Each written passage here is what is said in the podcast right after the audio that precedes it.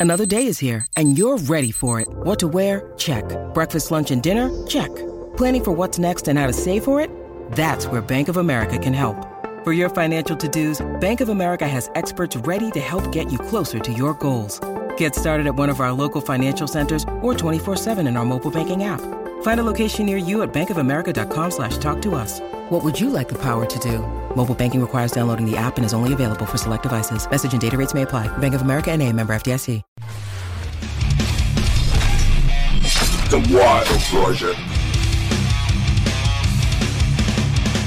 En el último The Wild Project yo estaba con una camisetita. Una camisetita que me regaló Spotify del Barça, del Fútbol Club Barcelona.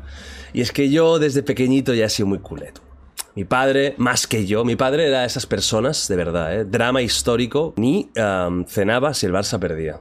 Ojito, y no estoy hablando de perder una final de Champions, estoy hablando de perder contra el Betis en la jornada 22. Y esto me lo inculcó y yo cuando jugaba el Barça y tenía que comer, comía.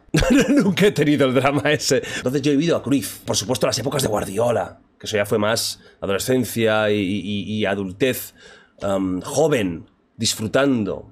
He vivido la de Luis Enrique. Y aquí hay un señor delante mío, que él ha sido protagonista de varias épocas del fútbol, del Barcelona como entrenador, de muchos equipos de primera división, y que además eso es importante, ¿no? Porque creo que, que- que vamos a sacar muchos, eh, muchas cosas de esta charla y una de las cuales va a ser vitalismo, positividad, energía, fuerza, lucha. Eh, pues desde hace unos pocos años le diagnosticaron ELA, ¿no? esclerosis lateral amiotrófica, y eh, lo hizo público. Y ha sido una de las grandes caras visibles de, en España de esta enfermedad. Y además, con una actitud maravillosa hoy, tengo el honor, el placer de tener aquí a Juan Carlos Unzué. Hola, ¿qué, tal? Jordi? Encantado de estar aquí contigo. Buah, mira que hemos hecho ya un podcast previo, ¿eh? O sea, eh, llevamos una hora de charla que no se ha grabado nada. Na- eh, Nacho, ¿has puesto la cámara secreta? Fantástico, ya estoy... No, estoy muy contento de tenerte aquí, ¿eh? Pues igualmente. Por, por, por... Coño, por, también por el tema de la enfermedad, que por supuesto lo hablaremos y yo creo que será un gran núcleo, pero también por, por quién eres, ¿no? Y qui- quién has sido en, en el mundo del, del fútbol y del deporte y todo, y que es un honor. Bueno, yo, yo diría que más que por quien he sido, que sí, está bien. y, y sobre todo estoy feliz porque he hecho todo lo que he podido. No me he dejado nada en el camino eh, y he estado muchos años en el fútbol, ¿no? Pero yo digo que yo me siento un privilegiado, sobre todo Jordi, porque he acompañado a gente tan buena, tanto a nivel futbolístico como a nivel de, de- de entrenadores, ¿no? Eh, de gestión de grupos. eh, no sé, tengo esa sensación ¿no? de, haber tenido también en, en el fútbol ¿no? una, una vida plena ¿no? y estar a, a haber podido acompañar a, a gente eh, de lo mejor que había. ¿no? Yo quiero separar esta charla en dos. ¿no? La primera es más deportiva, futbolística, y empezaremos por ahí. y luego iremos pues, al tema de la enfermedad, que tú estás hablando mucho de ello de una forma muy natural, que yo creo que es necesario. ¿eh? Sí. De quitar la condescendencia y hablarlo pues, como una cosa que puede pasar, por desgracia, a todo el mundo, y de la actitud y de lo que significa para ti, y de cómo te has tomado todo esto y. Y de, y de- y de cosas que se pueden hacer para mejorar la vida de la gente que está como tú, que eso es algo Así muy es. importante también, ¿no? Sí. Pero quiero comenzar también para la gente más joven que quizás no, no te acaba de ubicar, ¿no? Por un poco em, tus inicios. ¿Tú dónde, dónde sale tu afición por el fútbol y por ser portero? Pues a ver, yo creo que soy portero porque soy el menor de seis hermanos, cinco de ellos eh, somos chicos. Entonces yo cuando tenía siete, ocho, nueve añitos, eh, mis hermanos tenían 14, 15, 16 y yo quería jugar con mis hermanos y sus amigos allí en el pueblo, en Orcoyen. Entonces, claro, ellos me decían, ¿quieres jugar con nosotros? De portero. ¿eh? En aquella época era el gordito o el que jugaba muy mal o el jovencito en mi caso, ¿no? Y curiosamente yo creo que tuve esa suerte porque estoy seguro, hasta los 15 años alterné de jugador y de portero, hasta que me firmó Sasuna, eh, pero de jugador no me hubiese ganado la vida como me la he ganado de portero, ¿no? Entonces, bueno, aparecieron esas cualidades, esas habilidades, las fui, eh, bueno, pues mejorando y, y he podido disfrutar ¿no? de, de esa carrera.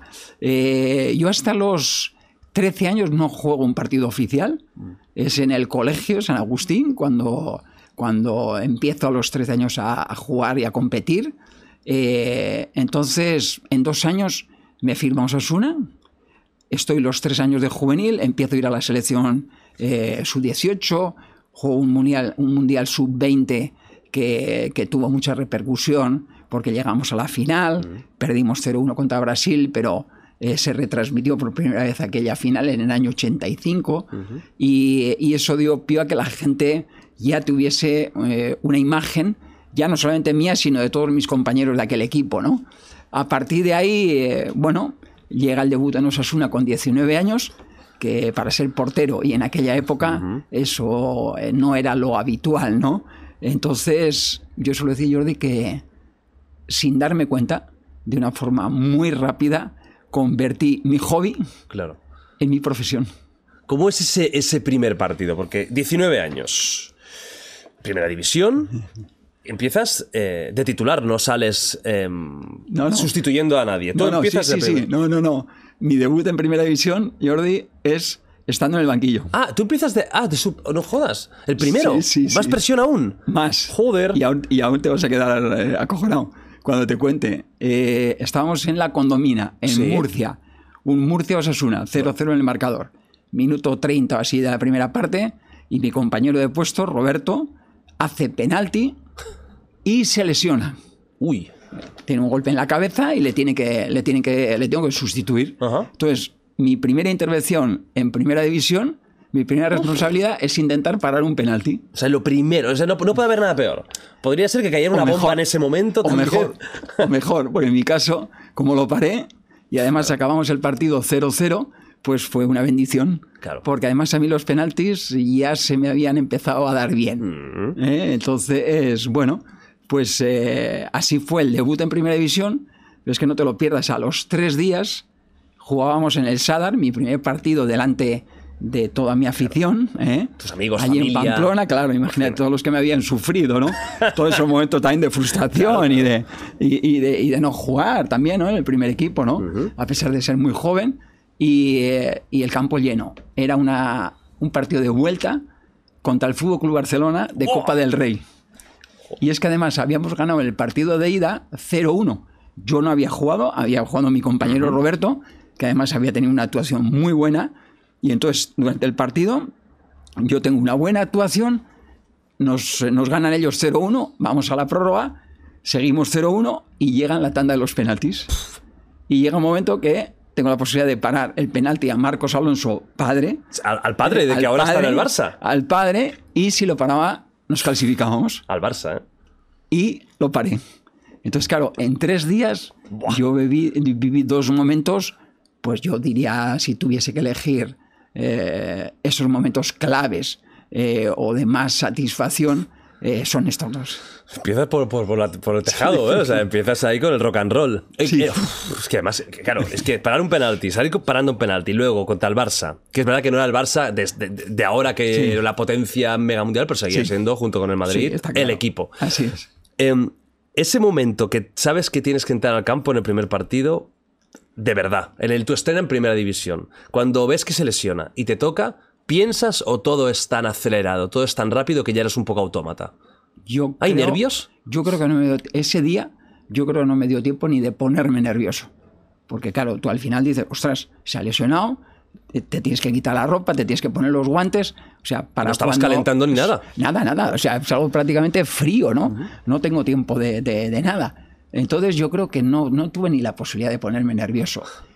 El día siguiente y después de la experiencia de los años, sí te puedo decir que tú lo que, eh, y yo lo que sentía y lo que creo que sentimos todos los jugadores cuando vamos a actuar es ese, esa sensación en el estómago Sí. de que hay un punto de tensión que yo creo si eres capaz de manejarlo eh, es positivo. Antes del partido, sí, ¿no? Antes. Antes del partido, yo sobre todo solía decir antes del calentamiento. Yo Mm. en cuanto me activaba, y sobre todo yo relacionaba muchas veces, si hacía un buen calentamiento, yo estaba como muy seguro de que iba a hacer un buen partido.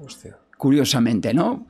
Bueno, son eh, historias que uno se monta Claro. eh, y que te las acabas creyendo. Eh, que posiblemente después ha habido muchos partidos que he hecho un mal calentamiento y habré hecho buen partido Claro. y al revés. pero, pero yo creo que esa tensión eh, es buena porque incluso yo te diría, Jordi, que hasta día de hoy la sigo sintiendo en algún momento.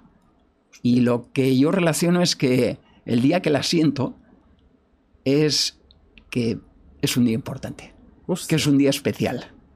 Y aparece, ¿no? Ese, o despertarte un poco antes eh, en, la, en la cama. Ajá. Ostras, ¿qué me pasa hoy? Y son las 6 de la mañana. ¿Qué hago yo? eh? Despierto. Pues eso, viene algo que es diferente y, y que obviamente me, me motiva y me gusta, ¿no? Hostia. Y además, hablas de los nervios siendo portero. Que si hay una, vamos a decir, una posición del campo particular, eh, la única que es diferente es la de portero. Sí. Porque todos los demás se pueden incluso intercambiar por circunstancias, pero la tuya no. La tuya es la que es. ¿Cómo vive un partido un portero? Porque además también es una situación rara en la que puedes estar muchos minutos tocándote los huevos, ¿no? ¿Y cómo vives eh, eh, ese, ese bajón? ¿Hay aburrimiento incluso?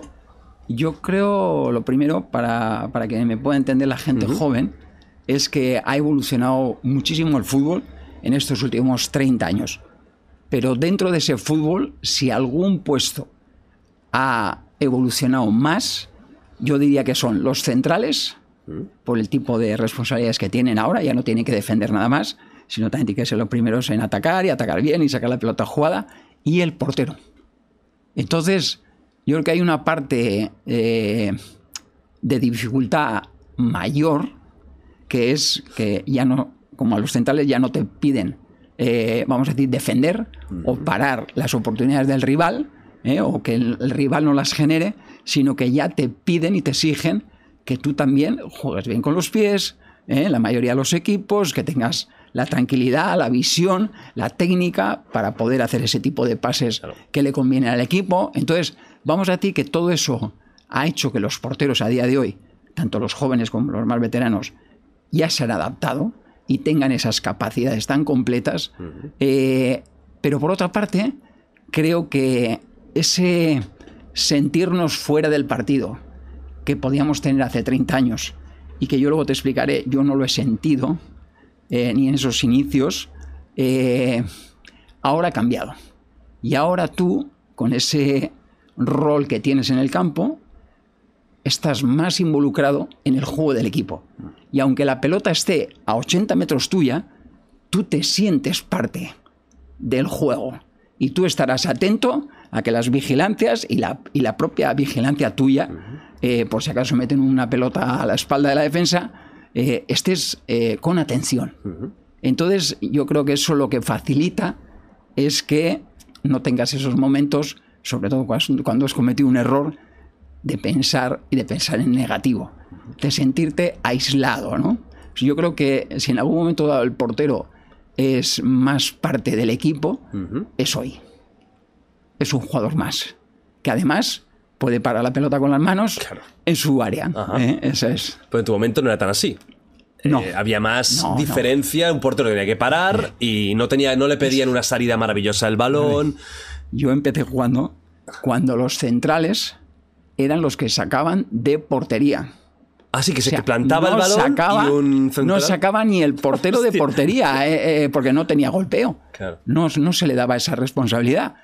Entonces, ¿por qué te he dicho antes que yo no le he sentido nunca ese aislamiento?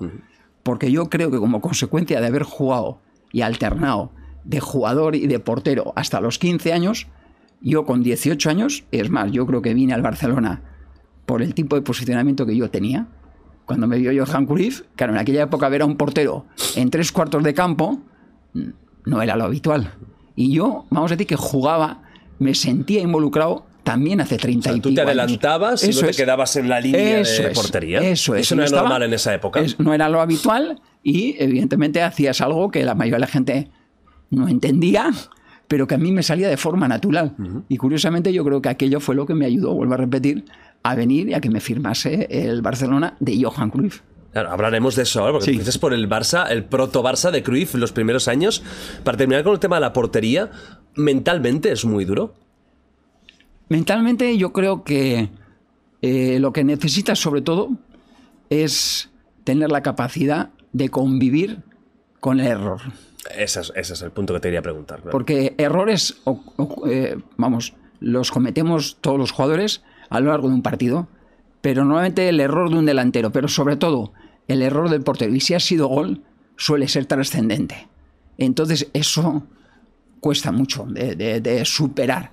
Entonces si tú no eres capaz de convivir con el error desde muy joven, difícilmente vas a poder progresar. Y eso no quiere decir que te da igual, no, al revés. Es convivir con ello. Como ahora convivo con mi enfermedad. Es convivir, es eh, aceptar que eso ya no lo puedes cambiar, intentar aprender de ello y vamos a ver si la siguiente la paro y arreglo algo, ¿no?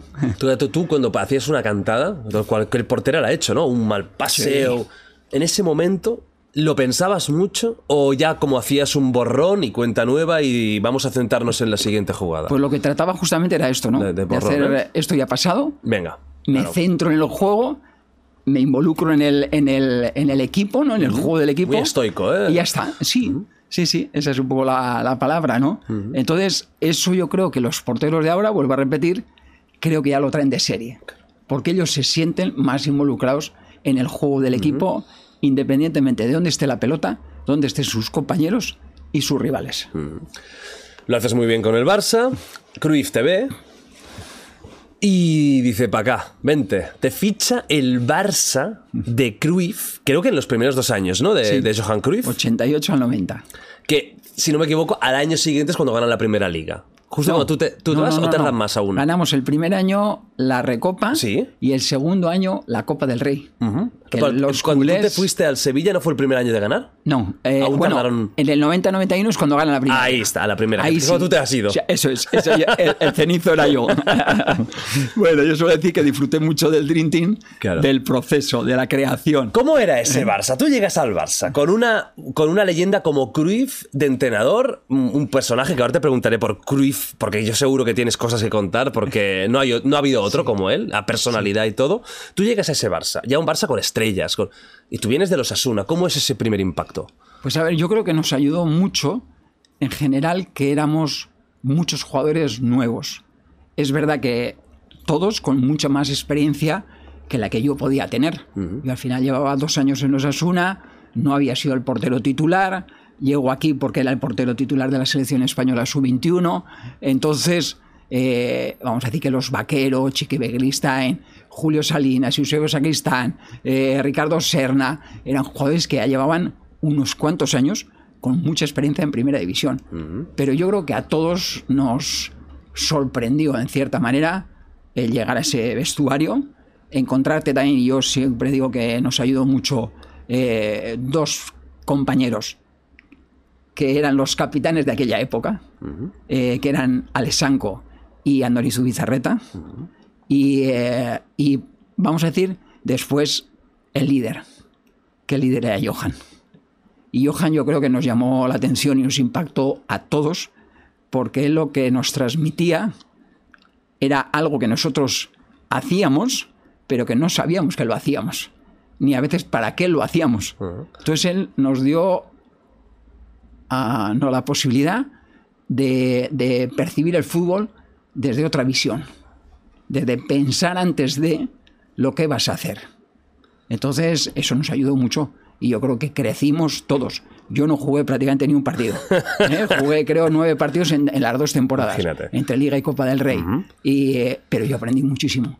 Y yo, vamos a decir que no jugué de titular en el Fútbol Club Barcelona, pero ese bagaje, esa experiencia con Johan Cruyff, creo que me vino fantástico para el resto de mi carrera. Eso es como un En otros máster casi, ¿eh? Así es, así es, ¿no? Y, y tú habrás oído muchas veces eh, los comentarios de Johan, muchas veces se han centrado en lo táctico, en su idea de juego, que sí, que era importante y fue, la- eh, yo digo, la base, ya no solamente para ganar los títulos que ganaron con, con Johan de entrenador, sino para los títulos que hemos ganado posteriormente con Fran Rijkaard, con Pep Guardiola, con eh, etcétera, etcétera, con Luis Enrique y compañía, ¿no? Entonces, eh, yo suelo decir que a mí creo que lo que dio más fuerza al Fútbol Club Barcelona, aparte de esa idea futbolística, fue jugarle a todo el mundo cara a cara. Ir al campo que más se temía muchas veces, que era el Bernabéu, Ajá. diciéndole al Madrid, nosotros vamos a salir, te vamos a quitar la pelota y te vamos a ganar. Y yo suelo decir que esos dos primeros años que yo estuve, los dos partidos de liga en el Bernabéu los perdimos. O sea, no sacamos nada de provecho.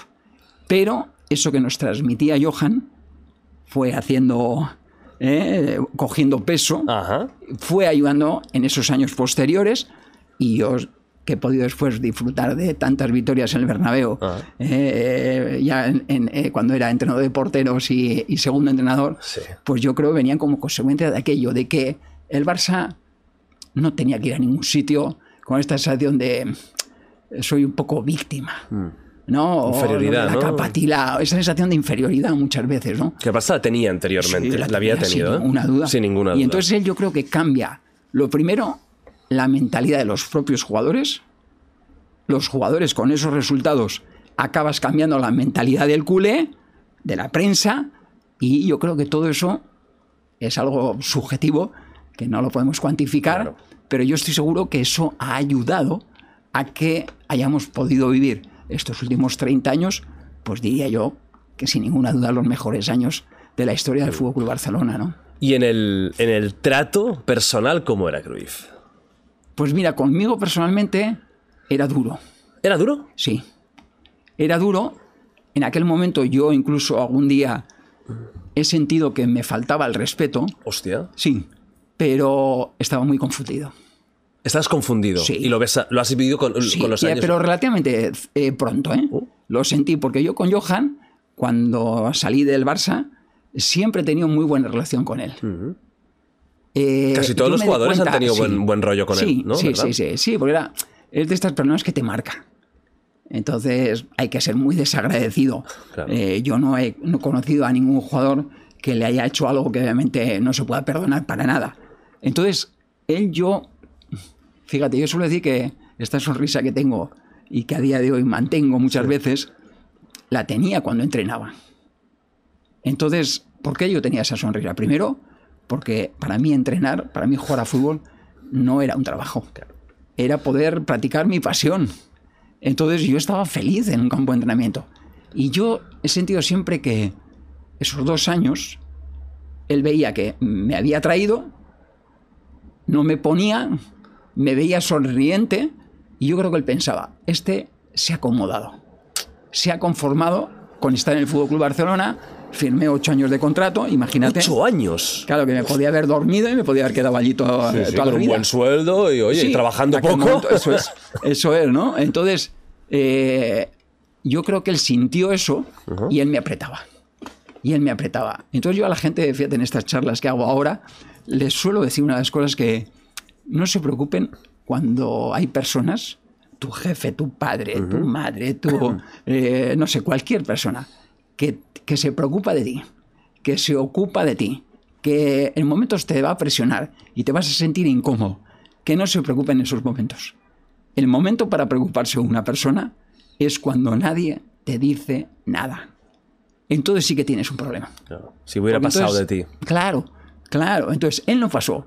Él quiso, con esa forma de, de tratarme, de que yo sacase mi mejor nivel. ¿Y cómo te, tra- no cómo te trataba? ¿Qué, qué, qué- qué tipo de comentarios? Muy personales. Muy personales, como muy exigentes. Yo muchas veces, más que lo que incluso me decía, era la forma. Era un tipo que con personalidad y a veces la forma. ¿Era de gritar o no? No iba por No, ahí. tampoco gritar, pero, pero sí con esta sensación de que, hostia, eh, es el jefe. Claro. Es el jefe y me está echando la bronca. Y sensación de que me estaba presionando. Presionando. Y alguna vez no lo he llevado bien. Pero vuelvo a repetir. eh, lo que él quería, y nunca se lo pregunté, es verdad, es seguro sacar mi mejor nivel. Y lo consiguió.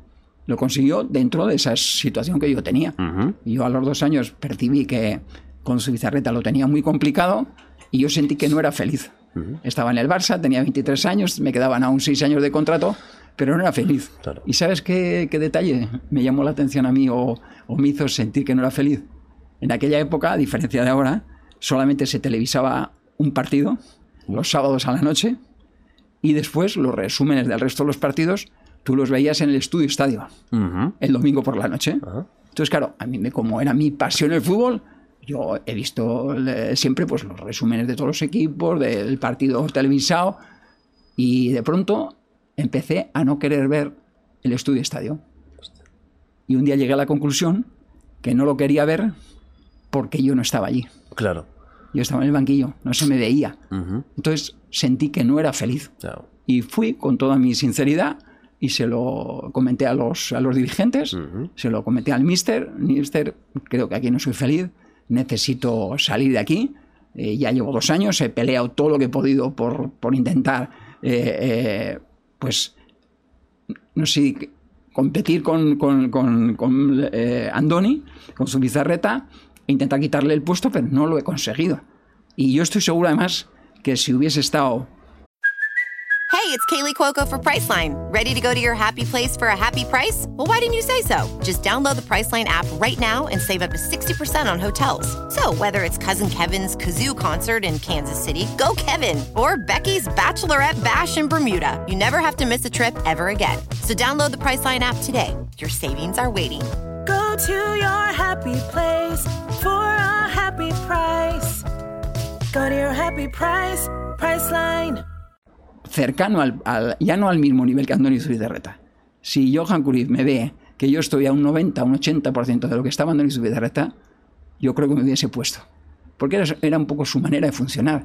Yo al final no dejaba de ser el portero que él había fichado. Sí, una apuesta suya. Una apuesta suya. Claro. Así es. Em, para seguir un poquito con ese, con ese Barça de, de Cruyff, ¿no? que, es, que, que ha sido tan importante, eh, la figura de Cruyff, además de, de esas broncas personales que iban para motivar y todo, ah, era un tío con sentido del humor, como parecía fuera de, de esto. Era, era, era un personaje diferente.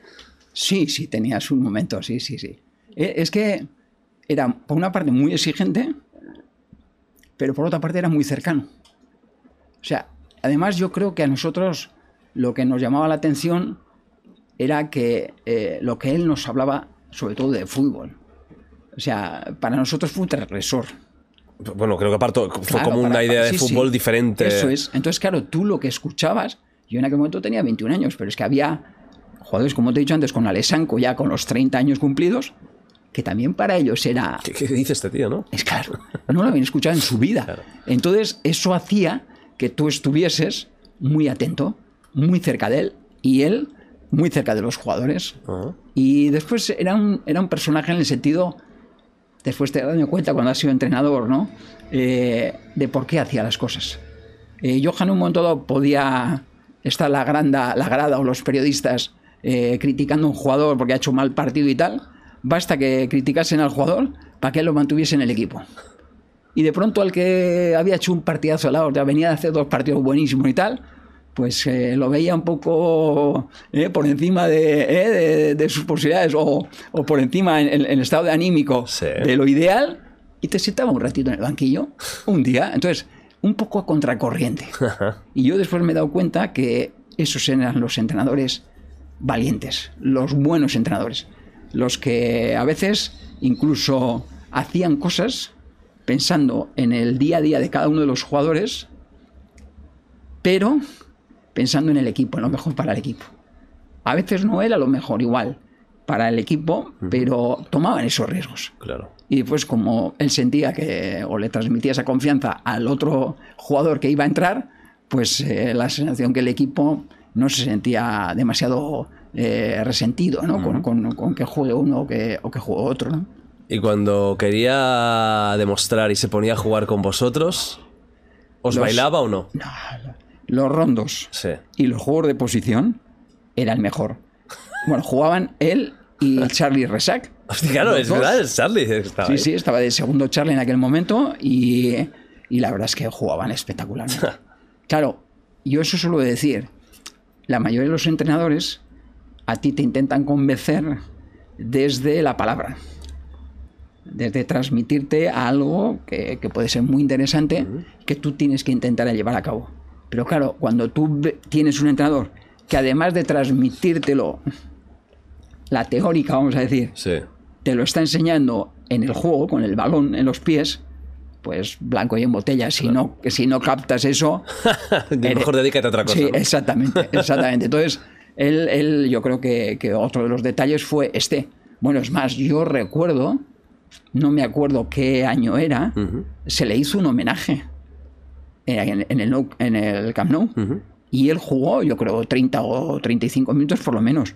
Y en esos 30 35 minutos jugó a un nivel espectacular. Porque además era tan competitivo. Lo- Eh, lo era, ¿no? Hasta, vamos, hasta, hasta en los rondos. Ah, Eso sí, en los juegos de posición, en los rondos, eh, él entraba, primero no entraba mucho porque lo hacía muy bien. Ajá. Pero si había alguna duda, acababas entrando tú, ¿eh? Hostia. No entraba él, ¿eh? La jerarquía también se notaba. hombre, hombre, ¿no? Ah, Para algo es entrenador, Hombre, ¿no? claro. Para algo se, se lo ha ganado, ¿no? Eso ¿Qué, es. qué jugador de esa época del Barça, estos dos años que estuviste, cuál el jugador o los jugadores más estrella, los que en ese momento ya destacaban más, quiénes eran? A ver, esos dos primeros años, yo creo que el equipo fue creciendo. O sea, al final, como te he dicho antes, llegamos 11 jugadores nuevos en el 88. Ajá. En el 89 llegan también unos cuantos, no tantos, pero eh, vamos a decir como que estabas en el proceso Claro, de creación de un equipo nuevo. Y además con una idea novedosa y diferente. Entonces, esos dos primeros años nos dio sobre todo para ganar eh, esa, esa recopa contra la Sandoria, si os acordáis, Sí. ahí en, en Berna yo creo que fue, en el 89, y en el 90 nos dio para ganar la Copa del Rey en Valencia al Real Madrid, que si eh, tiramos de meroteca, en aquellos momentos se decía que si eh, no ganábamos esa Copa del Rey, Johan Cruyff podía salir del club. Y claro, yo a veces ahora en la situación que estamos, o estos dos años atrás, yo cuando he hablado en radio o en, o en- o en otros medios, eh, a la gente le digo, tirar un poco de meroteca y mirar que lo que realmente le ha dado la posibilidad al Barça a crecer o de crecer es haber tenido un poco de paciencia. Costó los inicios de Johan Cruyff, costaron los inicios de Fran Rijkaard, costaron los inicios de Pep Guardiola, costaron los inicios de Luis Enrique, pero con todos se acabó ganando lo máximo. Entonces, hay que tirar un poco de paciencia para, sabiendo que tienes un entrenador como el que está ahora, por ejemplo, Xavi, que conoce la casa perfectamente, que tiene una idea de juego muy en relación a lo que es el Barça, pues hay que tener un poco de paciencia también, que estas cosas no... Esto no es como llegar a un vestuario, darle un clic ¿eh? Eh, y, y desconectas todo lo que les ha enseñado los anteriores entrenadores y les das eh, al, al clic de nuevo y le pones en on y ya todos eh, eh, encajan ¿eh? con tu idea futbolística. No, esto requiere un poquito de tiempo y un poquito de paciencia. Y es lo que tenemos que tener, lo que estamos teniendo, yo creo, los culés en este tiempo, ¿no? Y yo creo que, que vamos a volver a ganar. ¿eh? De hecho, ya hemos ganado esa Supercopa, pero yo creo que vamos a ganar títulos importantes otra vez. Chavineta, ¿eh? Sí, yo creo que sí. Yo creo que tiene las capacidades para, para poder eh, tener un Barça eh, ganador de nuevo, ¿no? ¿Llegaste a coincidir con Stoikov o vino un poco después? No, fichó como a un año o Después. dos después, ¿verdad? Sí, yo creo o bien en el 90 o bien en el 91. No estoy seguro Otro ahora. personaje también, ¿eh? Único. Personaje, o sea, lo he sufrido como portero rival. Claro, ¿eh? es verdad. Eh, Si algún gol me ha hecho. Algún gol, ¿eh? Algún, hecho. algún golito, ¿eh? Algún me ha hecho y hemos tenido muy buena relación. Porque él tenía muy, muy buena relación con José Mari Vaquero, con Chico Bernstein. Claro, amigos Con- íntimos. Esos amigos, amigos íntimos con los cuales yo también con el paso del tiempo he mantenido, ¿no? A pesar de estar en otro equipo. Claro. ¿eh? Fichas amistad. por el Sevilla. Sí. Y es donde vamos a decir que pasa tu parte más, mm, bueno, de más años y además de más calidad de tu carrera, ¿no? Son tus años de consolidación en la Eso es. portería. ¿Cómo era la Liga Española en ese momento? Bueno, evidentemente era diferente. Sobre todo yo hay una cosa que me llama la atención y no éramos tan conscientes en aquel momento en relación al fútbol actual. Y es el estado de los terrenos de juego. Se pregunta por los campos. Es impresionante.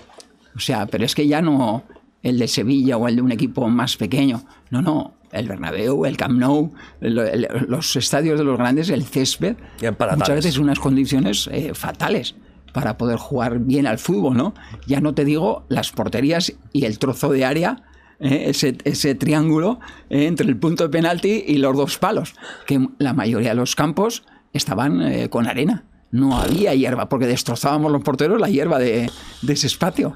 Entonces, claro, ver ese, ese estado y ver ahora cómo están lo- lo- los campos de fútbol, el césped que tienen, evidentemente yo me alegro, porque esto ayuda a que el fútbol sea mejor espectáculo. Eh, en cuanto al fútbol, yo creo, a mí me tocó vivir la parte final de un fútbol muy agresivo, yo diría dañino. Dañino, muy duras. Sí, te- dañino incluso para el propio espectáculo, porque las patadas que se daban en esa época, en esos inicios finales de los 80 ah, hasta primeros de los 90, yo creo que hay algo que realmente cambia eh, la manera de algunas normas de, de jugar, pero sobre todo yo creo que el- lo cambia eh, la manera de actuar del futbolista en el campo de juego, la televisión. Cuando pasamos de poner dos o de que había dos cámaras que seguían el balón a de pronto aparecer, no sé, 10 cámaras, 12 cámaras y se veía absolutamente todo lo que ocurría en el terreno de juego, lo que estaba cerca del balón y lo que estaba lejos del balón. Entonces, claro, ¿qué ocurría? Que tú como jugador, si hacías, imagínate, un codazo en el córner que la pelota está aún sin sacar y tú le metías un codazo en el área pequeña un- al rival, eso no se veía. Pero claro, esto se empezó a ver. Y entonces, claro, ¿qué quedas? Retratado Claro. queda retratado, claro, tú ves eso. Y, y entonces yo creo que eso, poco a poco, lo que hizo es cambiar un poco la actitud del propio futbolista. Aparte de que yo, lo que digo, la llegada de Johan Cruyff, eh, eh, su, su estilo de juego, como hay muchos entrenadores españoles que intentan seguir un poco su, su idea en otros equipos. Entonces, yo creo que eso también ayudó una serie de normas que ayudan a que el fútbol sea más, eh, más dinámico, como aquella norma que, que nos dejaba a nosotros coger el balón y soltarlo y volverlo a coger en cualquier momento en el área. No, esto no lo has visto, Jordi, ¿no? No, no, no. Te veo ¿qué la cara que pones y No, esto eh, es muy como, antiguo, y esto desde... desde- pues Os eh, claro, ¿no? a mí me da vergüenza cuando me veo ahora, porque nos hacíamos los chulicos, los porteros. Íbamos con la pelota, habíamos cogido la pelota o la habíamos bloqueado. Sí. Y de pronto, claro, todo el mundo se iba porque íbamos a sacar pegar en largo. Y entonces tú la volvías a echar al suelo. y si ibas ganando, pues perdías 8 o 10 segundos. Claro, enseguida venía un rival y cuando llegaba, Lo- un poquito te lo cogías. Hostia. Y te reías de él. diciendo- y ahora cuando me veo en televisión digo, qué vergüenza. qué vergüenza. ¿eh? Entonces, ese cambio de norma, por ejemplo, dificultó eh, el rol del portero, pero ayudó a que el espectáculo fuese Más mucho ágil. dinámico, mucho más dinámico. ¿Los campos era, se vivían con más intensidad? No creo que hubiese mucha diferencia, ¿eh? No lo creo. No lo creo. Yo, yo creo que en esa época tú ibas a los estadios y sentías esa pasión que había. Y yo, eh, estos últimos años, actualmente, veo que en los campos eh, están todos a reventar prácticamente. Eh, en aquella época también, ¿eh? Pero, pero yo veo muy buena entrada. O sea, yo creo que lo que arrastra el fútbol es eh, muy grande. Claro. Y arrastra mucha, mucha gente. En Sevilla, que esto, esto me lo comentabas antes de, de empezar, Sí. eh, tuviste un compañero que muchos seguidores ahora va- van a estar así, pam, que algún, fan del fútbol conoce, ¿no? Un tal Diego, eh, creo, Diego, Ma- Armando, Mar, algo, ¿no? Maradona. Lo has tenido de compañero. ¿Tú has coincidido con Maradona en el Sevilla? ¿El único año que estuvo? Sí. Maradona, la leyenda, el, ya es el mito, porque ya más que un jugador, Maradona creo que está en otro nivel de estatus. Y Yo creo que no hay ningún otro jugador, porque podemos hablar de Messi y tal, pero a nivel de estatus, de lo que tenía alrededor esa aura, yo creo que como Maradona no, no, no habrá nadie más, porque era lo que ha significado para Argentina y para el fútbol es diferente, ¿no? Maradona de compañero.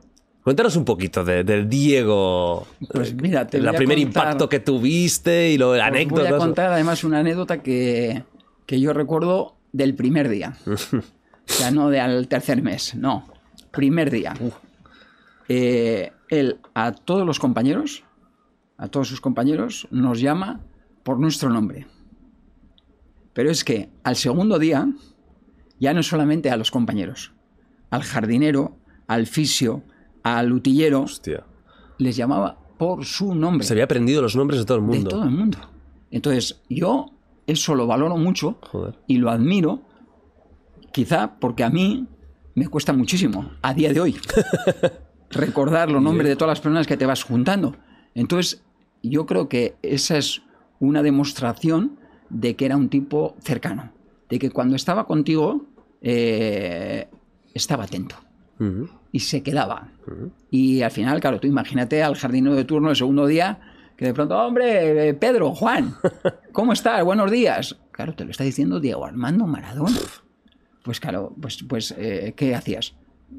Tenerlo casi, casi, admiración lo primero. Claro. Admiración lo primero. Y después, él era un tipo muy espléndido, por ejemplo, eh, espléndido en lo material. Yo a veces cuando cuento esto hay gente que me dice, sí, pero joder, él tenía capacidad para eso. Y yo suelo decir, sí, sin duda. Pero yo encontraba y he tenido mucha gente alrededor con mucho dinero que no ha soltado un duro, ¿eh? ni un euro. Entonces él lo tenía. Y él te, te, te, te lo mostraba con, con, muchos detalles. Que no, ahora no, no, que se va a alargar demasiado esto. y después, algo que a mí me, me, impactó y creo que nos impactó a todos los compañeros, fue lo que él nos transmitía. Eh, en aquella época no se viajaba el día del partido, viajábamos el día antes del partido. Sí. Dormíamos en el, eh, en el sitio donde íbamos a jugar. Sí. Normalmente nosotros, claro, como consecuencia que teníamos que ir a Sevilla, teníamos que hacer nuevamente parada siempre en, en Madrid. Uh -huh.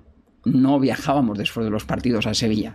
Entonces hacíamos noche o en Madrid o en el sitio o en la ciudad donde habíamos jugado el partido. Eh, evidentemente en aquella época se podía salir porque hasta el domingo siguiente no tenías partido, pero ¿dónde ibas a salir con Diego Armando Maradona? claro. Entonces nosotros montábamos la fiesta, pero la montábamos en la habitación Hostia. de uno de los compañeros Hostia. y la montábamos nosotros. Claro, para nosotros era un privilegio tener a, a Diego y sobre todo hacerle mil preguntas que cada uno teníamos para que nos llamaba la atención y, y él explicarnos absolutamente todas. Y, eh, y, yo suelo decir, cuando no solamente profesionales o a nivel futbolístico, sí. a nivel personal. O sea, a nivel personal, él era consciente totalmente de sus errores. Y yo me acuerdo, a mí me quedó grabado, pues, que cuando nos explicaba situaciones que él había vivido personales, eh, acababa diciéndonos, que sepáis que esto os lo explico porque os tengo mucho cariño, os tengo mucho respeto. Y yo sé que me he equivocado y no quiero que vosotros os volváis a equivocar o os equivoquéis por primera vez. Entonces, claro, cuando tú escuchas eso de Diego Armando Maradona, ¿cómo no va a ser buena persona ese? Claro. En el cara a cara, después, evidentemente yo no estoy de acuerdo con muchas de las cosas que ha hecho. Como no estaremos obviamente mucha gente, pero a mí me cuesta mucho, ya no solamente a él, a cualquier persona. No me gusta enjuiciar a la gente, menos sin conocerla. Mm. ¿Me entiendes? Porque no sabes, no sabes lo que hay detrás Mm. de cada una de las personas. En su caso era una locura, era una locura. O sea, yo pude comprobar en ese año con Diego y después lo he podido comprobar en el paso de toda su carrera o casi toda con Leo Messi, lo difícil que es ser el número uno, el número uno de un deporte como el fútbol, con todo lo que conlleva. Entonces yo lo percibí en aquel momento, uh -huh. después no me ha sorprendido cuando lo he visto en Leo. Entonces, eh, ya digo, muchas veces la, las personas cometemos el, el, error de enjuiciar eh, sin tener toda la información. Claro. Y nos solemos equivocar. Eh, muchas veces. Sí, lo difícil que, que, tiene que ser o que tiene que haber sido ser Maradona. Sin duda. Por todo. Sin duda. Por lo que tienes alrededor, por lo fácil que puede ser endiosarte, por lo fácil que puede ser que cualquier acto que tú sí. hagas se multiplique por un millón. Él, él, era además una persona, yo creo, venía de, de, de una familia muy humilde. Entonces, él quería conseguir cosas. Pero no cosas para él solo, para mejorar el fútbol. O sea, él era muy reivindicativo.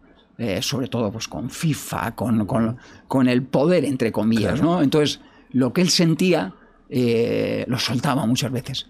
Eh, ¿Qué ocurría? Pues que a veces no era quizá el sitio indicado, no era quizá la manera adecuada, pero él tenía eso y él quería eh, mejorar no solamente su eh, día a día o su, su calidad eh, como futbolista, sino la calidad del fútbol en general. Y sentía que tenía esa fuerza y que él la tenía que, que, que, que mostrar y la tenía que poner al servicio de los demás. Yo es así como lo siento y así lo sentí. Ir con él a cualquier lado era una auténtica locura, ¿no? Es que no podías ir a ningún sitio. Incluso los campos, cuando problema. ibais, que era todas las miradas iban al, mismo sitio. Sí. Estaba- erais invisibles. Los demás resto. invisibles. Donde Los estuviera demás Maradona, invisibles. ¡fua! Sin ninguna duda, sin ninguna duda. Entonces, bueno, pues eh, eso es lo que tiene, ¿no? Eh, claro, yo creo que. Yo suelo decir que he vivido muchos años eh, eh, en este mundo del fútbol, además profesional, y, y acompañando a gente extraordinaria, de los mejores que ha habido. Pero vamos a decir que desde un rol relativamente no sé si llamarlo tranquilo, si llamarlo un poco de segundo plano. Como Sí, fuera del plano. spotlight, ¿no? Del es, foco eso mediático, es. ¿eh? Entonces, he podido disfrutar de todo eso con mucha tranquilidad. Pero yo he podido percibir, Jordi, ostras, eh, que en los casos pues, de Messi, de un Guardiola, de un Luis Enrique, es que no tienes un momento de privacidad. Y eso la gente, para un rato, lo querríamos todos. Pero Sí. como algo continuo, yo digo que no es ni saludable. No. No es ni Mucho saludable. más duro de lo que parece. Mucho más. Mucho Pues- más. Es complicado. Y a estos niveles Sí. de locura. Ya para terminar con el tema Maradona, ¿cómo era en el entreno? ¿Cómo, cómo, cómo era ya en ese momento de, de la carrera y todo? eh, Hombre, ¿Se esforzaba o iba un poco al relentín? Sí, esforzarse sí. Y eh, eh, fíjate, te voy a contar un, un detalle, ¿no? Él, él cuando llega, eh, evidentemente no era el mejor Maradona que habíamos visto, pero porque estaba un poquito más eh, de peso, un poco alto, no tenía la capacidad, vamos a decir, para los primeros meses para driblar. Claro, esa Pero explosividad. claro, los pases, la técnica que tenía. De pronto ya había muchos de los entrenamientos, estábamos jugando un partidillo los jueves contra el juvenil y de pronto veía algo que había hecho él y en mi cabeza parecía, por favor, repítelo. Repítelo que esto no lo he visto nunca. ¿eh? Eh, eh, esto está fuera de mi, de mi alcance. ¿no? Claro. Entonces, eh, ostras, hacía cosas espectaculares. Y fíjate, Jordi, yo te voy a contar un detalle. Estamos en Navidad no recuerdo si era el primer partido después de Navidad o el segundo, jugábamos contra el Real Madrid en el Sánchez Pizjuán. Y eh, llega Navidad, teníamos una semana de vacaciones, entre ellos estaban los días de Nochebuena, Navidad, y él no se va a Argentina. Él coge con su familia y se va a Sierra Nevada. Arriba, ¿eh? Eh, allí en Sierra Nevada, en altura, y durante ocho días está haciendo un régimen Hostia. que comía, creo, una carne medio cruda, me explicó y tal. ¿Y qué nos sorprendió? Que nosotros cuando le vimos venir el siguiente día de vacaciones, hicimos así de, ¿qué le ha pasado a Diego? Este no es Diego Armando Maradona que hemos conocido nosotros. Había bajado en ocho días 7-8 kilos de peso. ¿Y sabes con qué idea? Con la idea de reventarle a poder ser al Real Madrid. Venía O con sea, esa. Su foco estaba puesto en el partido del Real Madrid. Entonces llegó ese partido y yo me acuerdo que fue el primer partido que pudimos ver de nuevo Al a. Diego eh, encarando, encarando y regateando y marchándose de jugadores de un nivel espectacular, como los que tiene o ha tenido siempre el Real Madrid, ¿no? Entonces yo a- a- en aquel momento me acuerdo que lo que sentí con él era que tenía aún la capacidad, a pesar de todo lo que ella había vivido, de, de centrarse al 100% en objetivos, pero a corto plazo. O sea, él la capacidad ya para hacer una temporada entera al máximo nivel, ya eso le costaba mucho. Pero decir eso, este partido, dentro de un mes, o un partido que en aquella época volvía otra vez a la, a la- a la selección argentina y tal, eh, porque estaba el Mundial del 94, donde después también fue eh, parado allí, ¿no? Eh, por la FIFA.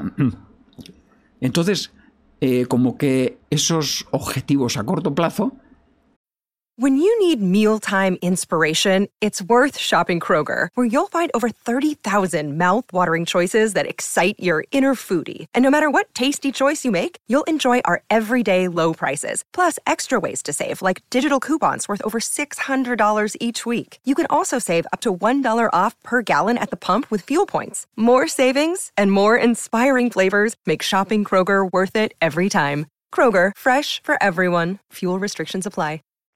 Era capaz de hacer cualquier cosa para llegar en las mejores condiciones. Salía el gen competitivo, ¿no? Sí. Sí, sí, espectacular.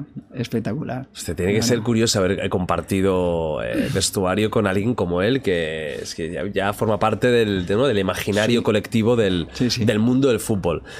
Para terminar con la etapa como jugador, me has dicho antes que había una anécdota muy, buen- muy buena de Valverde. ¿eh? Del Valverde, que ha sido también entrenador del Barça. Y del que tú me has comentado que si había un jugador de todos en el equipo que tú hubieras dicho que en la vida sería entrenador de fútbol, Sí. era Valverde, Ernesto Valverde. Pero ni de coña. Sí. ¿Por qué?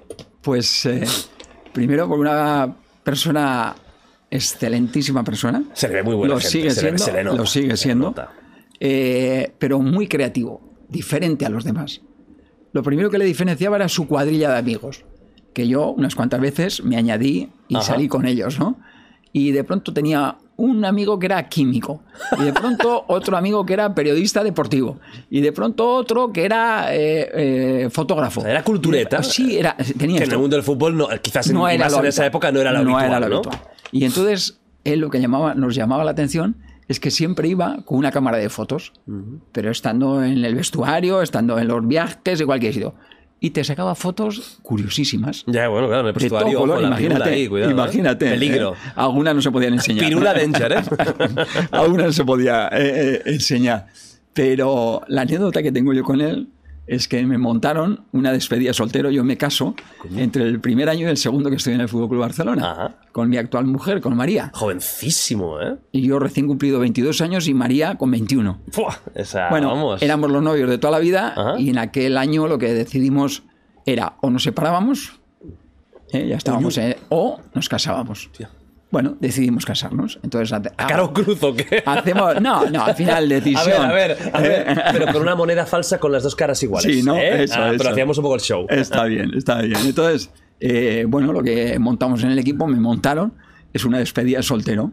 Allí en el mes de mayo y tal, nos casamos el 1 de julio y eh, fuimos todos disfrazados a comer a un restaurante navarro, que aún sigue siendo, re- restaurante Gorría, en Barcelona, y eh, vamos a, a esa, a esa cena. Eh, yo tomo más vino del que debía y sin cenar, ¿eh? porque el amigo Romerito, ¿te acuerdas de Romerito? Me, me, me engatusó y yo que soy fácil de engatusar, pues a brindar con todos los compañeros como se hacía en su país. Y yo empecé a tomarme casi una, una copa de vino eh, con cada uno de los ¿eh? compañeros. Y además sin haber empezado a cenar. Y me acuerdo que a Chingurri Valverde lo tenía a mi izquierda. Sí. Y yo empecé la vuelta con todos mis compañeros hacia la derecha. Y entonces cuando llevaba como 5 o 6 me dice Chingurri Valverde, eh, eh, Juan Carlos, brinda conmigo que no vas a llegar. Y le digo, calla, hombre, calla, chingo, hombre, ¿cómo no voy a llegar y tal? Que sí, que no vas a llegar y tal. A la de 14 o 15 también. Y al final tuvo razón, no llegué. Se no. me cayó una copa y me hice una pequeña herida en la mano. ¡Hostia! O sea, con lo que había Un portero, además, Sin imagínate. comer, toda la vida. Pues aquí, mira, en esta mano izquierda, Hostia. un corte y tal. Claro, yo veo sangre y me empiezo a marear. Bueno, a las doce y media me habían llevado a casa. O sea que mi despedida de soltero duró Brutal. muy poco. Brutal. Y claro, como os he dicho antes, él iba siempre con una cámara de fotos. Y aquí es donde viene la anécdota cojonuda. Y es que el día de nuestra boda, que él es uno de los invitados, cuando ya nos hemos casado, íbamos al restaurante, en la mesa principal, que estaba mi suegro, llega, estamos allí nosotros, y llega y le dice a mi suegro, eh, le da un sobre en blanco, No. cerrado, y le dice, eh, para que vea usted con quién se ha casado su hija. Hostia, qué Y cabrón. le pone como unas 15 o 20 fotos de la despedida de soltero. Tu borrachera total. Impresionante. Cuánta maldad. Y nos para decir, no sabes qué, ya estás invitado. Pa' casa. Eh, impresionante.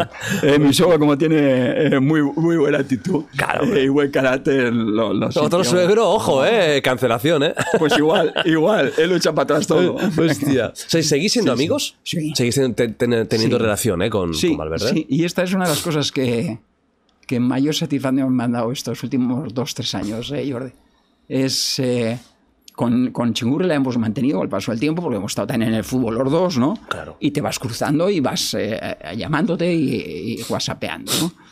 Pero ha habido también con otros compañeros que, porque cada uno hemos hecho nuestra vida, porque algunos no han seguido en el fútbol o a nivel profesional, pues de pronto, eh, después de 30 años, han contactado contigo.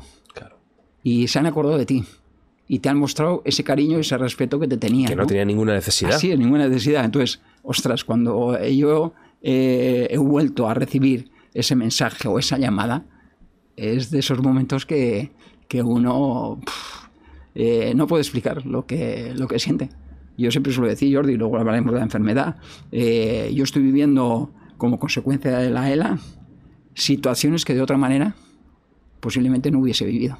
Y situaciones que me están dando muchísima satisfacción por el cariño y el respeto que estoy eh, eh, recibiendo. Sí, porque tanta gente que has interactuado potente, porque ahora vamos un poquito, bueno, tú vuelves a Osasuna, ¿no? Sí. Para terminar tu carrera Sí. y ahí terminas la Que era carrera. mi deseo además. Que era como eh, cerrar el, el círculo. Si tuvieras que decir, ojo, te voy a poner un compromiso ahora, ¿tu equipo de tu corazón es Osasuna o Barça? Hombre, el, el que a mí me ha dado la posibilidad de crecer y de ser futbolista profesional, eso es Asuna. Al final ese punto con tus raíces, con, con, Tu casa. con el equipo de tu tierra, con tu gente, eso no se olvida. Porque además ya trató mi padre de que no me olvidase de eso. Yo una de las cosas que, que mi padre me dijo el día que marché para Barcelona Sí. es, eh, Juan Carlos, llegues donde llegues, no te olvides de dónde vienes. Y eso lo he tenido en, en- en mi mente siempre. Y no lo he olvidado. Claro. Nunca, nunca. Y es más, te diría, Jordi, yo creo que cuando tú estás fuera de tu hábitat natural, valoras muchísimo más que si toda la vida estás allí. Sí. Porque has probado otras cosas, porque has conocido otras cosas y te das de cuenta, pues eso, del poder, por suerte para nosotros, de, de- y la fuerza de la familia. ¿eh? De- de- y eso es una de las cosas que a mí me encanta de mis hijos, que cada vez que les decimos vamos a Pamplona, vienen encantados. Claro. Y el buen rollo que tienen con sus primos, con sus primas, eso es fantástico, ¿no? ¿Eh? Porque en el fondo, bueno, ha sido lo que han ido viendo, que hemos hecho nosotros, y ellos lo siguen eh, repitiendo, ¿no? Y como, como padres, pues yo creo que es un orgullo para nosotros. Claro. Vamos a la etapa de entrenador, que también es muy importante. Y, ojo, eh, estás en, en uno de los Barças más fuertes de la historia, el, el Barça de Luis Enrique. ¿No? Yo te quiero preguntar primero por, por cómo, cómo, eh, cómo te encuentras con Luis Enrique a- a- para llegar a ser su segundo, para estar en su equipo, en su staff. ¿De dónde viene esta relación? Pues a ver, nosotros habíamos jugado en contra. Me hizo también a un gol, ¿eh? para variar. Eh, pero yo llego de entrenador de porteros en el 2003 con Fran Rijkaard y ese año es su último año como jugador. Entonces vamos a decir que ahí tenemos una relación pues más de hombre del staff, Sí. que era yo con un jugador, pero tuvimos buen rollo ya en ¿Hubo ese feeling año. Sí, rápido, hubo buen ¿no? feeling, sí. entre vosotros? Hubo buen feeling, pero vamos a decir que nuestra amistad, eh, nuestro feeling actual, eh, nace, muy grande, Nace, ¿verdad? sí, enorme. Enorme, ¿eh? Enorme. Nace en el 2005-2006 Uh. como consecuencia de nuestro hobby. Yo empiezo a andar en bicicleta. Él estaba preparando, entonces hacía algún Ironman Mm. y cuando ellos entrenaban con su grupeta, pues eh, eh, en la zona de Castedefel y tal, pues yo algún día me incorporaba a esa grupeta y les acompañaba.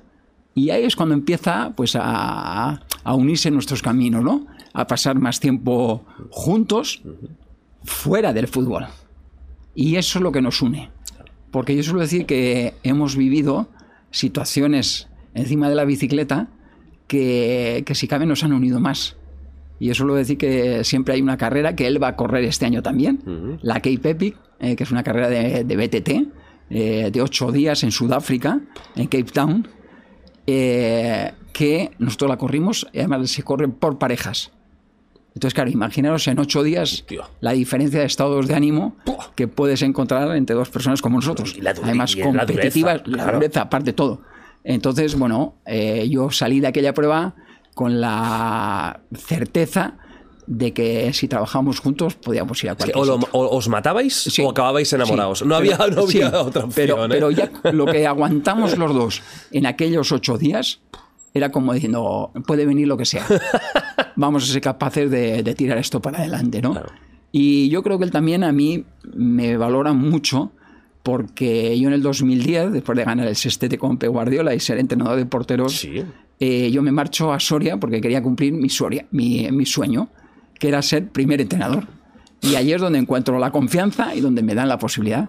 Y yo ese año, en segunda división con el Numancia, soy rival y nos enfrentamos con el Barça B de Luis Enrique. Su primera experiencia también como entrenador.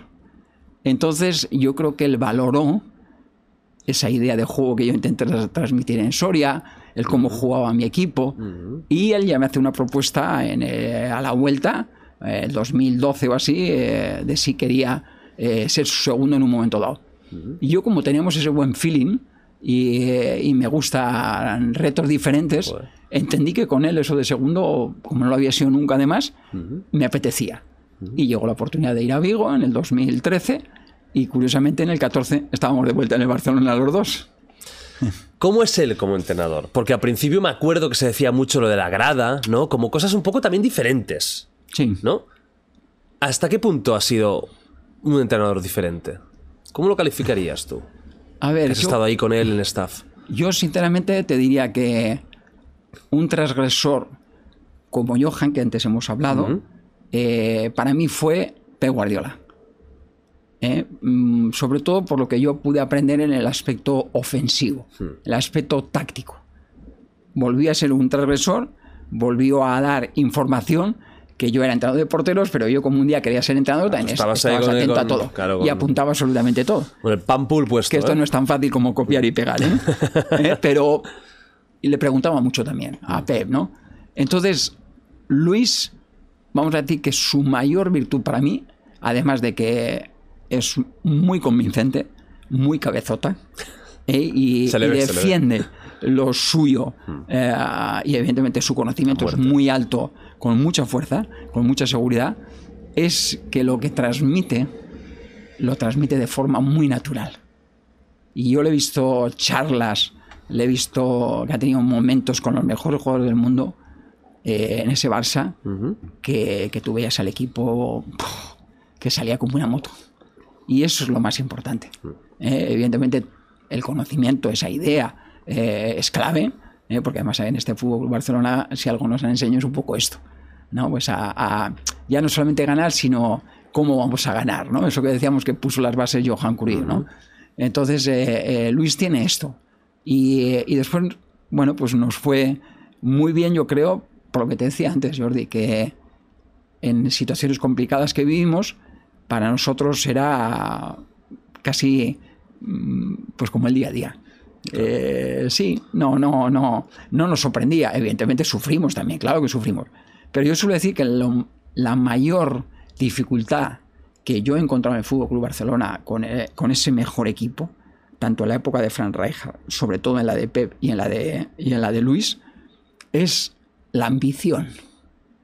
La ambición que tenían los jugadores Que era brutal. ¿no? por ganarlo absolutamente todo. Porque un día empezó a decirles que íbamos a ganar todo y se dieron cuenta que cuidando los detalles, eh, los mínimos detalles, que en aquel momento no se cuidaban, y hablo de nutrición, de hidratación, de, Solamente no, de- no había, de un, descanso. no, había un, No. un- un foco en, en esos Eso es, temas, no había. ¿verdad? Hasta Guardiola no había el foco. transgresor para eso, fue el que comenzó con todo esto también.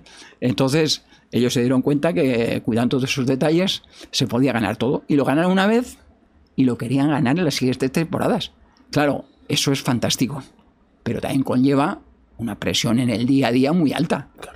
Claro, no son solo que quieren ganar el domingo el partido al rival, no, no. En el día a día tú quieres ganarle a tu compañero y eres un súper competitivo y no te equivoques como cuando estás haciendo de árbitro, que a mí siendo el segundo de Luis Enrique me tocó hacer muchas veces de árbitro. Te. No te equivoques, evidentemente. Se claro. enfadaban, ¿eh? Pues, hombre, se enfadan, normal. Claro. Pero bueno, yo suelo decir que si es el mayor problema que puede encontrar un entrenador con un equipo de fútbol o con su equipo, pff, bendito sea el problema, ¿no? Eh, El Barça de Rijkaard, ¿por qué se termina? ¿Dónde crees que está el, el error? Porque al final un poco la base era muy parecida a la que, a la que se mantuvo, ¿no? ¿Dónde, dónde está el, el fallo? Yo creo que hay muchas similitudes entre el Barça de, de, de Fran, el de Pep y el de Luis. Yo recuerdo que Pep, eh, perdón, eh, Fran estuvo cinco años. Pep estuvo cuatro y Luis estuvo tres. Entonces, para mí la diferencia está en que quizá Fran alargó excesivamente su estancia en el Fútbol Barcelona, porque no cambiaron demasiados jugadores. Pero es que ahora voy a, te voy a decir una cosa muy interesante, Jordi. Nosotros desde el staff, empezando por Fran Rijkaard, le transmitimos un año antes de salir Fran al presidente que quizá había llegado el momento de Hostia. o había que cambiar a los jugadores a los crack para encontrar otra motivación, para encontrar otra ilusión, o tenía que salir el cuerpo técnico. Pero en aquel momento, y yo le entiendo después, era Joan Laporta tan como ahora el presidente, le entiendo que él quisiese darle continuidad. Pero, porque tú cómo le dices a Ronaldinho que te ha dado la vuelta a la imagen, ya no a, a los resultados, a la imagen del club del Fútbol Club Barcelona. ¿Cómo le dices que sin que él te lo pida eh, ha llegado tu momento de salir? No tiene que ser fácil. Y lo que decíamos antes, claro, eh, aquí criticamos muy fácilmente, pero, pero si nos intentamos poner en el lugar del presidente, eso no es sencillo. Y entonces, pues con el convencimiento que tiene Jan, trató de, de- pues, de que, venga, otro año más que sois capaces de, de- de- de sacar lo mejor de ellos aún, ¿no? Y no fuimos capaces. Esto del fútbol, además, después es muy de dinámicas. Tú puedes tener muy buenos jugadores, pero a veces necesitas, ¿no? Ese, ese- esa ilusión, ese- esos pequeños detalles, como decía antes, que te hacen marcar la diferencia, ¿no? Entonces, eh, yo creo que la única diferencia fue que Fran quizá alargó ese último año de estancia en el Fútbol Barcelona y yo creo que la imagen que se ha quedado más fuera que dentro es que aquellos últimos dos años de Fran. Ojo, yo creo que lo que hizo Fran y sobre todo lo que conseguimos a través de Ronaldinho y el resto de los compañeros fue cambiar la alegría, ya no, ya no solamente de, de- del, del culé, que sí, que es el más importante, sino en general de la gente del fútbol. Sea, a la gente le gustaba ver otra vez aquel Fútbol Club Barcelona y cómo jugaba con aquella alegría, ¿no? Es que Ronaldinho te, te, te, te impactaba también. Yo, no, yo mira que te diré, ¿eh? yo adoro a Messi y es lo mejor que he visto en mi vida, pero a, a- a- a pequeña escala, los dos, tres años top de Ronaldinho, yo, no los, yo particularmente no los he visto nunca, ni en Messi ni en nadie. Era, eran cosas de otra galaxia, pases con la espalda, driblings imposibles, goles, eh, como jugador total. Era, Yo, yo creo que él, él se divertía en el campo. Realmente, ¿no? Johan te decía, no, sal y diviértete. Y normalmente los entrenadores decimos esto, venga, sal ahí y diviértete. Porque sabemos que cuando uno es capaz de divertirse, está más cercano a dar su mejor nivel. Pero no es fácil no. salir y divertirte cuando hay tanta presión, cuando hay tanta exigencia, ya no en tu, en, en- en tu equipo, en tu club, sino en los rivales también, el nivel de los rivales. Entonces, Ronnie era capaz de jugar los partidos con una sonrisa, los 90 minutos. Entonces, claro, eso generaba un buen rollo en, el, en los compañeros, que ya no hablo del nivel futbolístico. Yo creo que no ha habido otro jugador de los que yo he conocido que su estado anímico eh, reflejase o condicionase más al resto de los compañeros. Su alegría. O sea, si Ronnie Hablo de venía- vestuario incluso. eso ¿eh? es, si Ronnie venía contento, el equipo estaba contento. si Ronnie algún día, y sobre todo en esa última fase, venía un poco triste, era como que el equipo, Hostia. sí.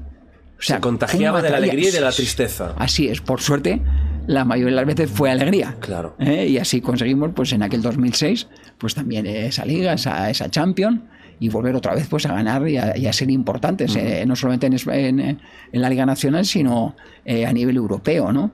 Y aquello costó, aquello costó mucho. Y yo creo que hay que valorarlo en su justa medida. A Ronnie y a Fran. Sí, porque es verdad que, que la- fíjate que cuando me has dicho que Rijkaard estuvo más años que Guardiola, ha sido como, hostia, sí, porque no sé por qué pensaba que hubieran sido tres años. Luego lo piensas y dices, hostia, claro, el primer año más de transición, que es cuando viene la porta, Sí, ta, ta, ta. sí.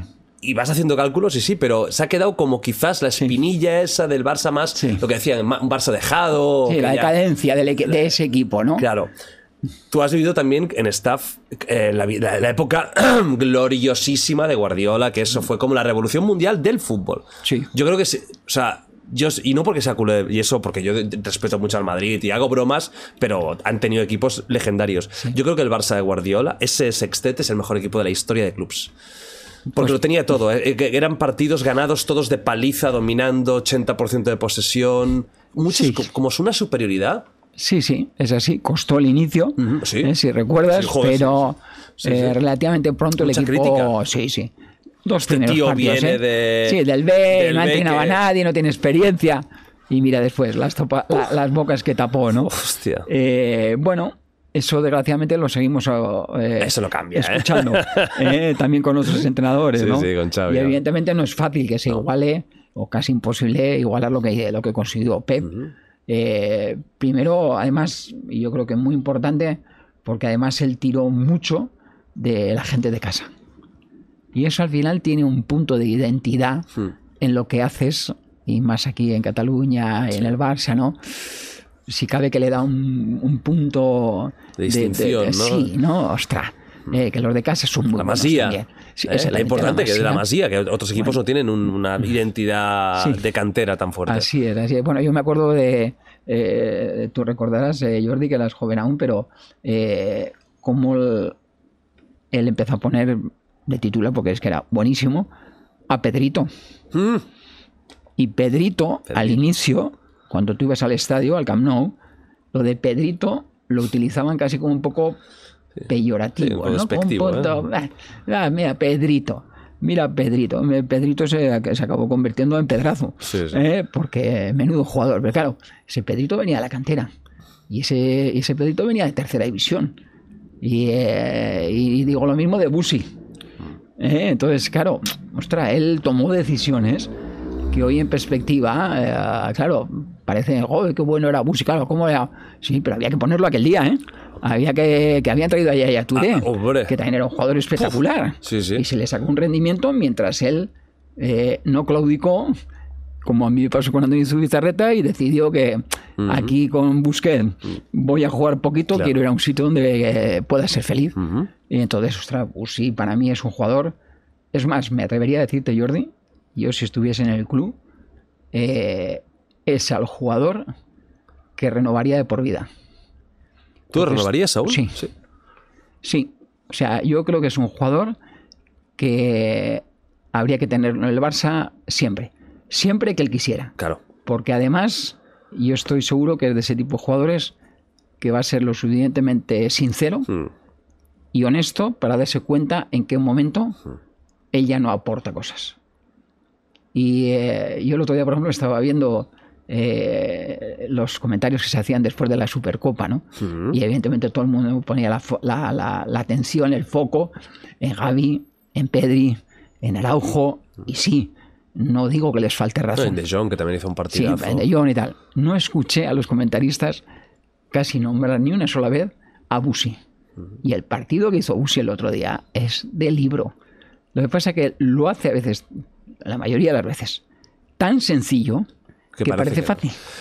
Yo me he fijado una cosa y eso es, eso es innegable. Todos los entrenadores adoráis a Busquets. Ah, Y, eso, no, pero fíjate que mucho más que los Sí, aficionados. Sí, sí, sí. Y yo, me, yo soy el primero que lo digo, y a veces también he pensado, tío, ya Busquets, tío, qué lento, tal.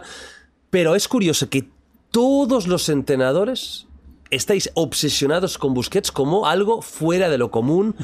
Y creo que fue Del Bosque que dijo que si se pudiera reencarnar en un jugador de fútbol, Lo dijo en sería, 2010, ¿eh? sería Busquets. Sí, sí, sí. ¿Por qué Busquets hay un poco esa diferencia entre el público y los entrenadores? ¿Por Pues- qué es tan intocable para cualquier entrenador? Pues yo creo, primero, porque lo que ocurre en las áreas es mucho más trascendente que lo que ocurre a veces entre área y área. Claro. que es donde él está la, mayoría, la mayor parte del tiempo, ¿no? Pero para que en las áreas se sea trascendente, hace falta que lo que se hace en el medio campo sea de muy alto nivel. Y él lo que ha conseguido es darle a todos los equipos del Barça, desde que empezó hasta el día de hoy, eh, equilibrio. Equilibrio. Y a darle al equipo lo que obviamente necesitaba en cada momento. Evidentemente, eh, instruido por el entrenador de turno, ¿no? Pero él tiene una inteligencia y después cuando la gente dice, no, es que hasta lento y tal. ¿Cuándo ha sido rápido, Busi? Ya. Sí que cuando empezó nunca ha sido rápido, porque él no es un jugador rápido. Él es un jugador rápido mentalmente. Y esa es la gran diferencia. ¿eh? Entonces, donde uno eh, no ha leído que se tiene que mover 5 metros adelante o atrás y después dar un pase en condiciones, pues eh, claro, se puede mover mucho más rápido, pero tarde o pronto. Y él lo hace en el momento justo y en el sitio adecuado. Y por eso parece que cuando él está, todo fluye. y, y- y sobre todo, yo hay otra cosa además que por su forma de ser, primero, él es líder también. Quizá más haciendo que diciendo. Pero al final lo que nos queda es lo que, lo que hacen los líderes. ¿eh? Eso es lo que obviamente, ¿eh? como decíamos antes de Johan, ¿no? Claro. Lo que te queda, si además de que te lo dicen, lo hacen, ostras. Entonces yo creo que por eso hay mi, mi, eh, mi sensación de que a él sí que había que mantenerlo, porque ya no solamente lo que él hace, sino lo que pueden aprender los que están alrededor suya y que pueden jugar en esa posición. Yo creo que va a hacer posible que su sucesor, si está aquí, Que no es fácil no es encontrar fácil, un, no. un No, jugador Y ese va a ser el gran problema para el siguiente, que lo vamos a comparar constantemente. y entonces se valorará. Ah, a- entonces sí, ¿eh? Entonces, ah, entonces cuando no está, bueno era. cuando no esté, suele Claro. pasar. Sí, suele sí, pasar, suele pasar, ¿no? Bueno, esto es fútbol, ¿no? Claro. Es la vida. Tú como entrenador de, de porteros y también como segundo entrenador, siempre había el run run con Víctor Valdés. No hay buena relación, es muy difícil. ¿Qué de verdad hay en la relación tuya con Víctor Valdés? Eh, o sea, es decir, de ese rumor de que era algo muy complicado, que os llevabais un poco mal. ¿Eso es cierto o es un poco la invención de la prensa? Pues mira, eh, el que quiera saber exactamente cómo fue nuestra relación, lo que le voy a mandar es a una librería. Y es a comprar el libro que, que he escrito junto con tres compañeros periodistas. Eh, y donde uno de los capítulos eh, lo hace Víctor Valdés. Uh, Y ahí explica en ese libro, Juan Carlos Unzue, Una vida plena, cómo era nuestra relación, cómo ha sido esa relación durante ocho años, casi como si fueses un entrenador personal. Claro. Yo suelo decir que a mí, y lo he dicho públicamente más de una vez, que a mí Víctor Valdés, con esa forma de ser, no era un tipo fácil, era un tipo especial, pero yo siempre he sentido que tenía un corazón enorme. Y una cosa es lo que mostraba muchas veces en el momento y otra cosa es lo que yo creo que sentía internamente. Entonces, a mí esa forma de ser de él complicada me ha ayudado mucho. Me ha ayudado a ser mejor persona y mejor profesional. Porque a mí no me ha valido Jordi con preparar los ejercicios que íbamos a, trabajar con Víctor, con Jorquera, con Pinto, que eran sus compañeros. Y ya está. ¿eh? Preparó la sesión, cuatro o cinco ejercicios, los 30, los 40 minutos que nos deje el, el equipo trabajar con ellos eh, específicamente y ya está. No, no me valía con eso. Tenía que pensar. Primero el por qué, para explicarle si me lo preguntaba, de cada uno de esos ejercicios. ¿Qué cantidad íbamos a hacer de cada uno de esos ejercicios? ¿Cuándo lo íbamos a tener que, que hacer o decir? Entonces, eso lo que me ha hecho a mí es, primero, superarme cada día un poco más y, y hacer que mi máximo nivel eh, haya, haya crecido Claro. y haya sido mejor con el paso de los años. Entonces, vale, posiblemente esa relación eh, de día a día no la tenemos, pero yo sé el cariño que hay detrás. Claro. ¿Qué es lo que lo hacía complicado? Dices que un- una persona complicada, ¿qué es lo que era? ¿Era pasota o era demasiado exigente No, no, o muy era exigente. Primero muy exigente, muy autoexigente. O sea, a él no le valían las cosas a medias. Y después muy reactivo. Lo que era también, de, vamos a decir que futbolísticamente o técnicamente, eh, también lo era mentalmente. Muy reactivo, muy impulsivo.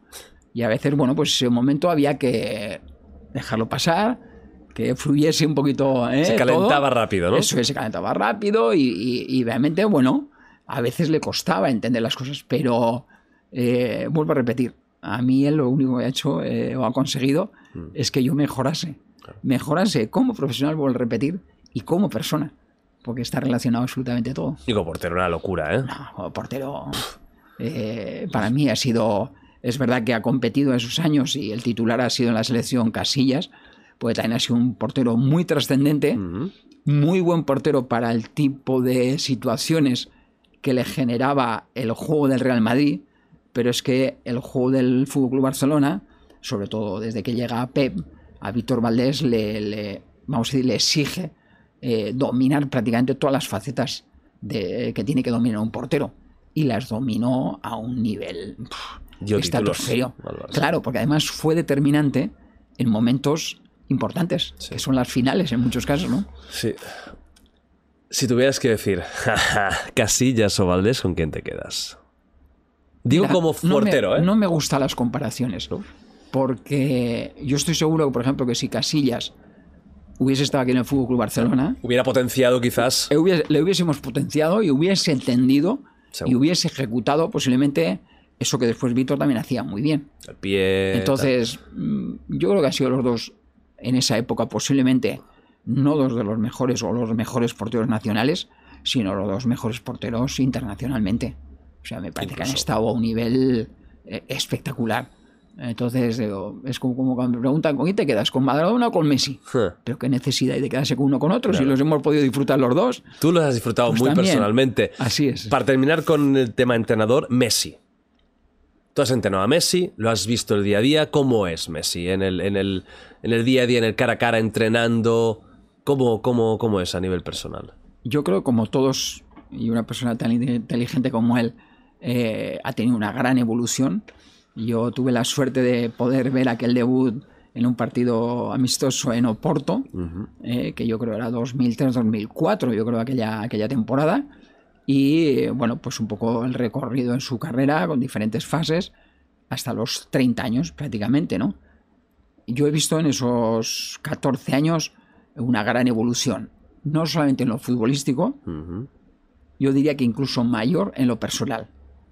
Es verdad que al final cada uno somos como somos, y una persona introvertida, pero muy observadora, no va a ser la más sociable, eh, ni aunque pasen 10 años, eh, ni, ni va a dejar de ser inteligente o, o buen observador. Entonces él sigue, vamos a decir, eh, manteniendo sus, sus, eh, grandes virtudes y ha mejorado eh, eh, otros aspectos, ¿no? Quizás ese ser más sociable con sus propios compañeros, con dejar de ser tan introvertido, ¿no? Eh, yo creo que le ha ido creciendo y, y yo creo que, eh, antes lo decíamos de Bussi, ¿no, Jordi? Eh, yo creo que lo vamos a valorar en su justa medida cuando deje de jugar. Porque para mí lo que le va a diferenciar del resto de, de números unos, cada uno en su época, es que él ha mantenido prácticamente ese número uno a lo largo de toda su carrera. Y con el último mundial, con 35 años eh, conseguido, pues es que ya lo ha abordado. Entonces, ostra, eh, antes lo decíamos, eh, ser el número uno del mundo durante 15 años es una auténtica locura. Porque esa ambición de la que hablábamos antes, el primero que la tiene es él. Entonces, eso cuando ganas, te genera mucha alegría.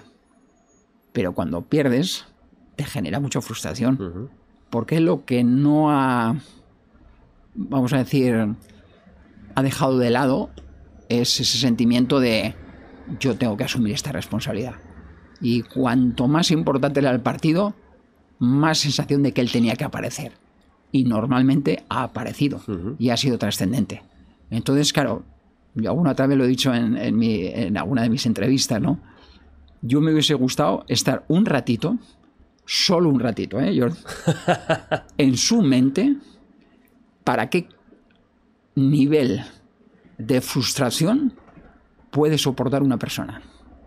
Porque difícilmente siento que hay alguien que ese nivel de frustración eh, lo haya podido sentir en mayor medida. O sea, extremadamente exigente Sí. consigo mismo. Sí. Extremadamente. Y evidentemente como eso conlleva con los demás, los que estaban alrededor. ¿Era exigente con los demás Sí, también? claro. Les exigía. Sí, muchas veces sin decir nada. Sin dec- Ahí está, porque él no era- nunca ha sido no, muy hablador. Y no, no. lo era en el vestuario No, tampoco. No, demasiado. Pero se notaba. No, además, sí, claro. Al final estás a día de, oye, el balón y también lo condiciones a mí también. ¿Me entiendes? Y incluso diría a veces hasta ponerte casi a prueba. ¿No? A ver, a- a- a ver qué nivel tienes, ¿no? Hostia. Pero ya digo que, que él, yo como lo he conocido desde muy joven, hay algo que a mí me llamó la atención y que yo creo que hace entender también más fácilmente el cómo él se ha comportado después. Él cuando llega, eh, yo ya le había visto en el fútbol base meter algunos goles de falta. Y en la época que él llega estaba Ronaldinho, estaba Deco. Bueno, Deco incluso viene un poquito más, más tarde. eh, no, igual estaba ya Deco en el primer año ya.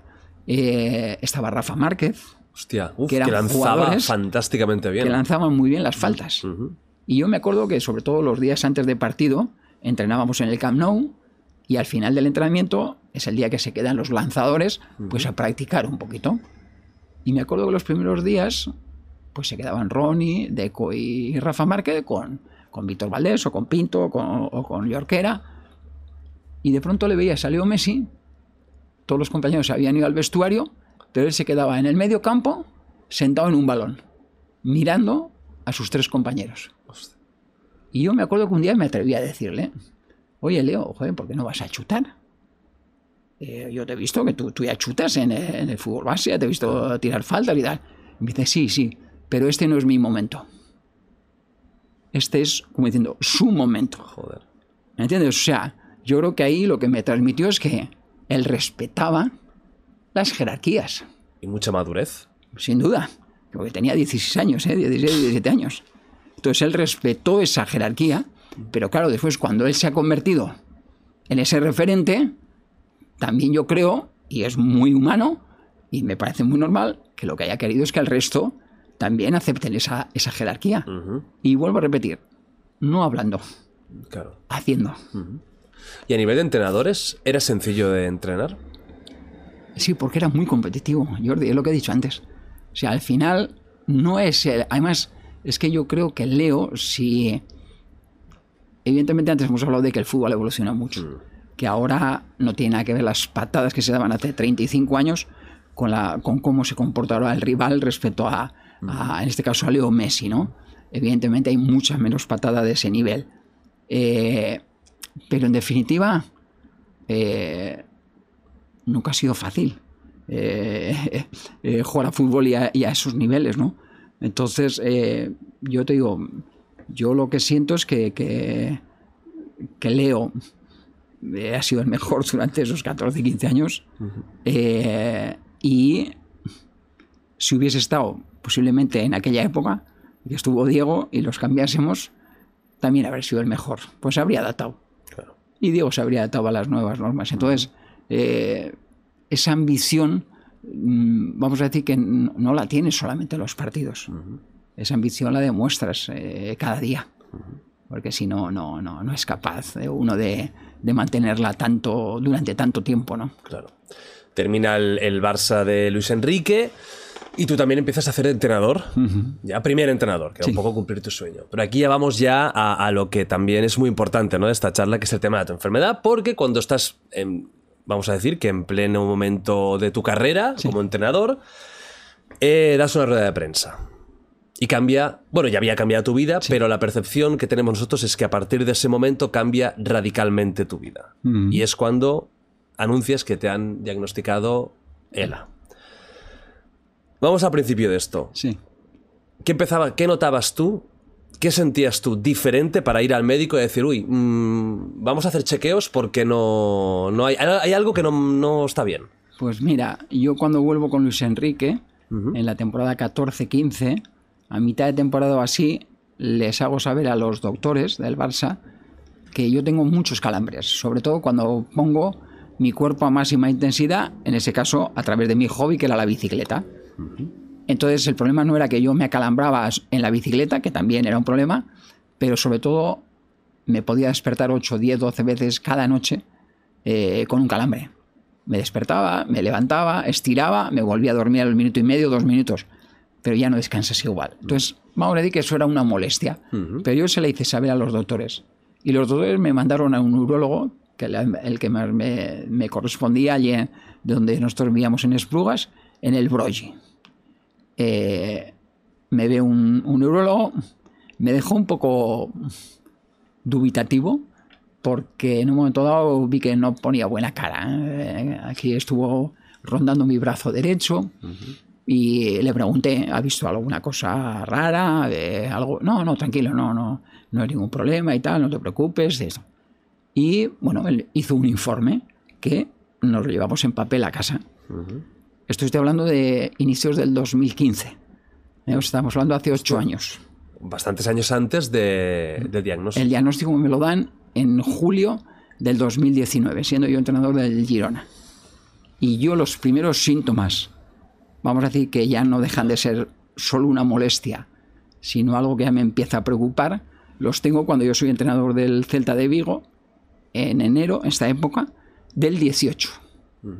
Y yo esa primavera empiezo a notar que, por ejemplo, este dedo de mi mano izquierda empieza a funcionar de diferente, a diferente ritmo que el resto.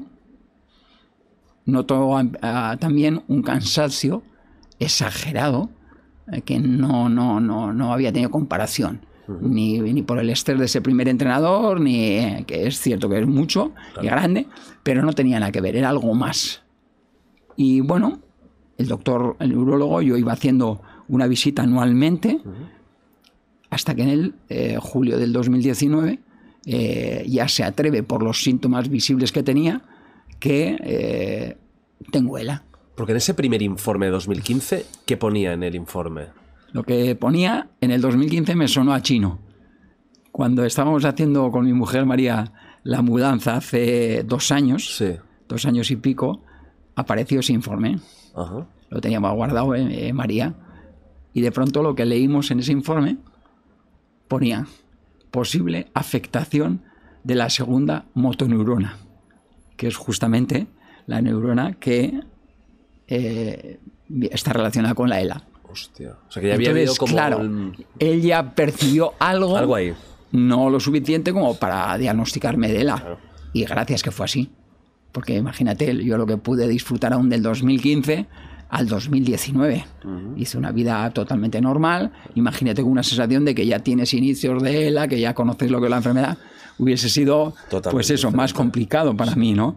Entonces, eh, claro, cuando lo leímos hace dos años, ostras, digo, fíjate lo que nos había dicho aquel hombre. Ya Qué visión ahí. tuvo ya. Sí. Entonces, esto lo que viene a confirmar es que eh, lo que me dijo el doctor, el neurólogo, el doctor Rojas, eh, que me dio el primer diagnóstico, que es que mi ELA va a ser de progresión lenta. Lo que pasa es que yo, Jordi, ya estoy claro. eh, si estamos, le ponemos esas primeras fechas del 2015, estamos hablando de ocho años.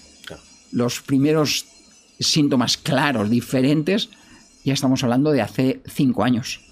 Y el diagnóstico ya va para, a- a por el cuarto año. Eso en esta enfermedad es mucho tiempo. Claro. Cuando te dan el diagnóstico, ¿qué sientes en ese momento? Pues lo primero, fuimos en, eh, mi mujer y yo en, en moto y ella suele contar eh, siempre que en el viaje de vuelta en la moto y las dos o tres horas siguientes en casa, yo creo que no cruzamos ni una palabra. O sea, yo creo que no recuerdo lo que pensé en esos momentos, pero yo suelo decir, Jordi, que para mí ese día hay una palabra clave y que me ha ayudado una barbaridad. Y es aceptar algo que ya yo no podía ni controlar ni cambiar, que era el diagnóstico. Entonces, esa aceptación de forma natural de la enfermedad, yo lo que estoy seguro es que me ha ayudado, sin ninguna duda, a llevar la enfermedad de la manera que lo llevo.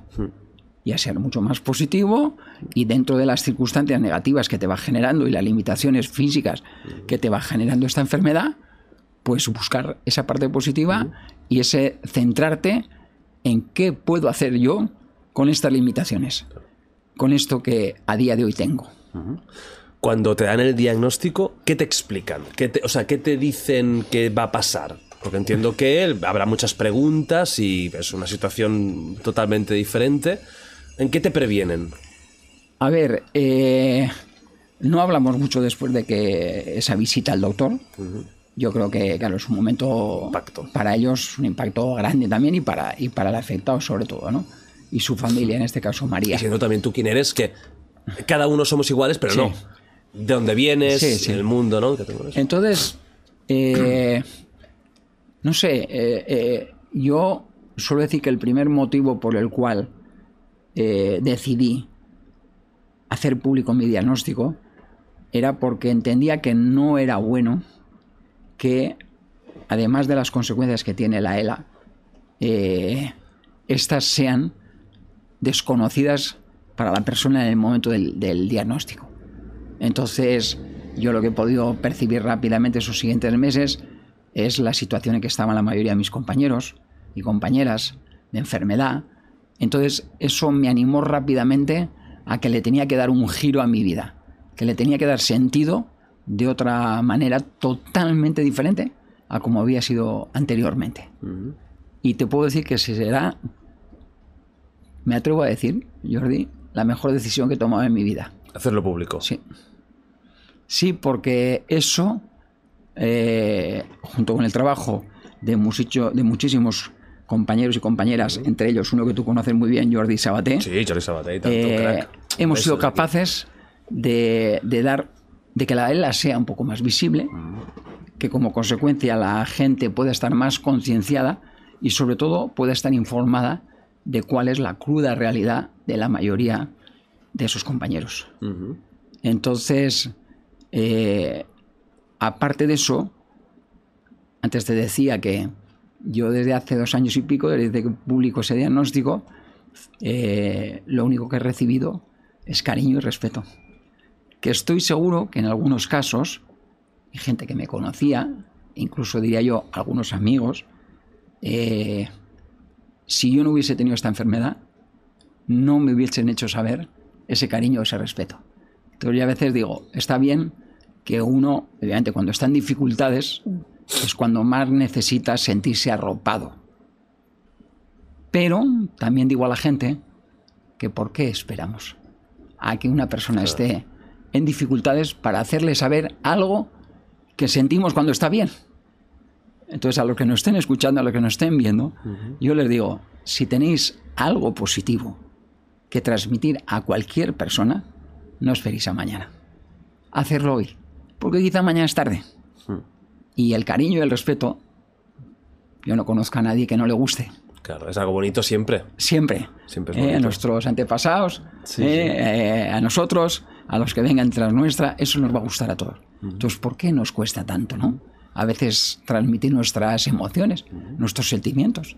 ¿eh? Es una de esas reflexiones que, que suelo hacer en, la- en las charlas. ¿no? Cuando das esa rueda de prensa y terminas, ¿te sientes aliviado? Que te has quitado un poquito un peso de encima porque has contado Sí. algo. Un poco sí. Un poco, sí. Un poco sí, porque además eh, esa sensación ya la había tenido anteriormente cuando he ido antes de la pandemia, ah, cuando ya me habían dado la segunda opinión y habían confirmado que yo tenía ELA, yo fui a Pamplona, evidentemente a mi familia, a mis amigos, eh, vine a Girona con otros amigos, eh, en Barcelona, evidentemente, a los más cercanos y que, me, que pude acercarme eh, a pesar de la pandemia, eh, pues les pude transmitir eh, cara a cara mi diagnóstico y lo que todos me hicieron saber, primero es que había sido mucho más, no sé, llevable, más fácil de, de entender eh, que lo hubiese hecho de esta manera que que lo hubiese hecho por una llamada por teléfono. Hubiese sido más impactante eh, y, y- y más complicado para ellos, ¿no? Entonces, yo tuve claro que dices, aparte de darle para esa visibilidad y para que la gente eh, esté concienciada con la ELA, yo esa rueda de prensa también la aproveché para que el montón de amigos que he ido dejando por suerte en todas las ciudades en las que he estado y no les había podido transmitir, que lo escuchasen y sobre todo lo escuchasen viendo, viendo mi cara. Porque yo creo que al final somos el reflejo de, de- de- de- de- de nuestra cara, ¿no? El cómo estamos o, o no estamos, ¿no? Esa sonrisa que eso es- tienes, ¿verdad? Eso es, Esa ¿no? vitalidad Entonces, en todo momento. Sí, entonces yo creo que era mucho más o menos impactante si lo podían ver a través de un, de un televisor en este caso. Que ahora te cuento un WhatsApp. Sí, ¿Eh? Tengo esta, mía. Ya es como, Madre mía, esos días fue una locura. ¿Qué ha pasado? Una locura. Em, para la gente que no lo sepa, porque yo creo que la ELA se empezó a escuchar a nivel mediático con el Ice Bucket Challenge, que si no me equivoco era para la ELA, pero quedó más en un reto. 2014 o así más Sí, o menos. Que no, en realidad, Sí, ¿no? Era sí. como hay. Vamos a hacer esto, ¿no? Al Claro. final la gente hacía el reto, Sí, pero pero, muchas veces sin saber eh, el porqué, ¿no? Exacto. El inicio. Sí. Pero ahí se empieza a escuchar bastante, Sí. ¿no? Es verdad que ya es una enfermedad que creo que en Estados Unidos es- se conoce como enfermedad de Lou Gehrig porque era un jugador de béisbol, De béisbol. que la tuvo y tal. Sí. Pero no era muy mediática. No. Entonces, para la gente que no lo sepa, ¿qué es la ELA exactamente? Pues la ELA es una enfermedad neurodegenerativa, como lo es el Alzheimer, como es el, el- el Parkinson, eh, pero que en nuestro caso lo que genera es una atrofia muscular. Eh, en mi caso están afectados las extremidades, curiosamente aquello que me ha dado de comer durante tantos años. Sí, sí. Eh, suelo decir que igual he gastado las pilas alcalinas un poco Las antes de ¿eh? tiempo, ¿no? Eh, Pero bueno, que me quiten lo bailado, ¿no? Entonces, eh, vamos a decir que a mí me ha generado esta limitación, esta atrofia en las extremidades, pero eh, también otros compañeros que empiezan sintiendo que los músculos que le dan la posibilidad de comunicarse, de deglutir e incluso en un momento dado a todos de respirar, eh, se ven afectados. Entonces llega un momento que nosotros pro- perdemos la capacidad de comunicarnos. Por suerte hay tecnología que a través de nuestros iris y una pantalla nosotros podemos eh, comunicarme hasta, comunicarnos hasta el último día. Eh, te hacen una PEG, tú comes eh, a través de una sonda cuando ya tienes problemas para, para deglutir y cuando eh, tú tienes problemas respiratorios, eh, tú tienes la posibilidad de hacerte una traqueostomía, que lo que hace es alargar tu esperanza de vida y estabilizar en cierta manera la enfermedad. Pero al final que siempre que la es el mismo. Sí. O sea, el- Aunque tú sí. te han afectado las extremidades, va a Sí. acabar llegando el momento. Sí, en unos más tarde, en otros eh, antes, pero la mayoría, eh, por no decir todos, eh, acaban llegando a ese momento. Y ahora voy a contar eh, un detalle de ese momento. Pero antes quiero decir a la gente que toda esta limitación física hay un momento que lo que nos genera es que nos quedamos inmóviles en una cama. Pero lo que no se ven afectadas, entre otras cosas, es nuestra capacidad cognitiva. Y hay gente que me dice, joder, esto es muy cruel, ¿no? Ostras, que tú seas consciente de ese deterioro hasta el último día, esto es muy duro. Le digo, sí, pero sería mucho peor que yo no supiese ni con quién estoy hablando. Entonces yo suelo decir que el hecho de que yo me vaya a poder sentir Juan Carlos Unzué hasta el último día, porque lo esencial lo voy a tener, y lo esencial te das de cuenta cuando estás en esta situación, pues que es que te puedas comunicar, que te puedas emocionar, que puedas transmitir algo, que, que- que puedas sentir. Y obviamente eso lo voy a poder tener. Entonces, eso, además, eh, otros compañeros, como Jordi Sabate, mm, me lo han mostrado. Y me han mostrado sobre todo su capacidad para seguir adelante con todas esas dificultades, en ese estado tan avanzado de la enfermedad. Entonces, eso es un poco lo que es la, la ELA. ¿Qué problema tiene esta enfermedad? Por la falta de ayudas y porque a nosotros nos, eh, nos, nos, eh, llevan un poco a servicios sociales en el momento del diagnóstico como consecuencia de pasar nuestra enfermedad en casa, es que sobre todo y especialmente cuando llega el momento que tú tienes problemas respiratorios, tienes que hacerte esa tráqueo. Claro, lo primero que te preguntan los doctores es si tienes recursos para poder pasar las 24 horas acompañado de un cuidador, que en este caso debería ser sanitario, porque al final, eh, si hay cualquier problema con la tráqueo, tienes que saber qué hacer. Y si hay cualquier problema con la P, con la sonda, también. O sea, no nos vale cualquiera que nos acompañe. Claro, una persona No. random. Tiene que ser alguien que... Es así. Entonces, ¿qué problema nos encontramos? Primero, que no encontramos personal formado y muchas veces son nuestras parejas, familiares, los que tienen que enseñar a esos cuidadores ¿eh? lo, que, lo que tienen que hacer. Y segundo, y lo más duro, porque es lo que hace tomar una decisión a muchos y muchas compañeras de, de enfermedad, que es que el coste de esos cuidadores va a nuestro cargo. No hay ayudas. Entonces, claro, esta es una enfermedad clasista. Y a mí me jode sentirme un privilegiado. Porque por el tipo de día que he tenido, a mí no me va a condicionar hasta qué día voy a poder mantener esta enfermedad o no. Voy a estar en este mundo o no por una causa económica. pero al 95% de mis compañeros y compañeras, 95. 95 les condiciona. Porque esta es una enfermedad carísima. Claro, son mínimo tres sueldos. Si encima tienes que poner a un ayudante para los fines de semana, estamos hablando de casi cuatro sueldos. Cuatro sueldos. Vamos a ponerles eh, 1.500 euros. Yo siempre digo, por la responsabilidad que tienen, creo que debería ser un sueldo eh, más o menos eh, eh, Sí, eh, bien, fijo. bien, sí. Bien, ¿no? Eh, 1.500 por 3 o por 4, Ya. por 12 o por 14 pagas. ¿Qué familia? ¿Qué Ricos. afectado tiene? Claro. Eh, ¿Entiendes? No, no. Entonces, ¿qué deciden muchos compañeros y compañeras? Dejarse ir. Morir. Y que la gente decida morirse porque siente que es una carga económica para su familia. Creo que esto no lo deberíamos de permitir como sociedad. Porque en definitiva estamos poniendo en duda el derecho más importante del ser humano, de las personas, que es el derecho a la vida. El derecho a una vida digna, que es lo que estamos reivindicando.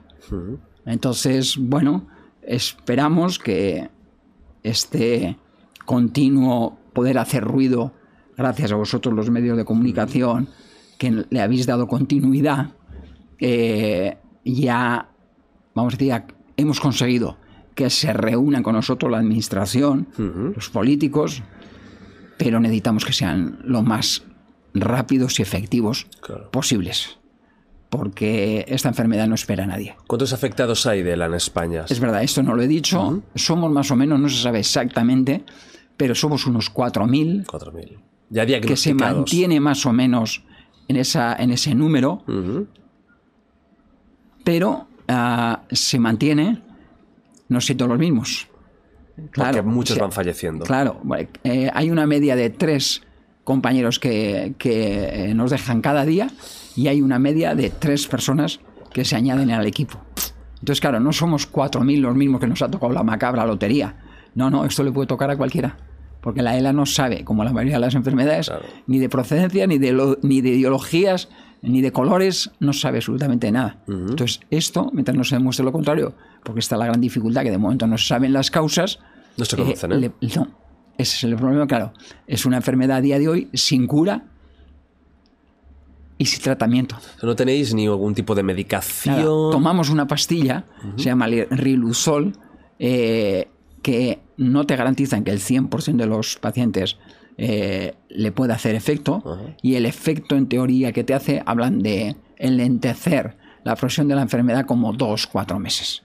O sea, estamos hablando de, Nada. de casi nada, casi nada. Entonces, mm, nosotros al final a la sanidad prácticamente le salimos gratis. Gratis porque, exceptuando cuando nos tenemos que hacer la traqueo o poner la PEG, el resto nosotros estamos en casa. Claro. Y en casa las ayudas con servicios sociales son mínimas. Claro, tienes 70 horas de, de acompañamiento eh, durante un mes. Claro, 70 horas no las comemos en tres días. Nosotros.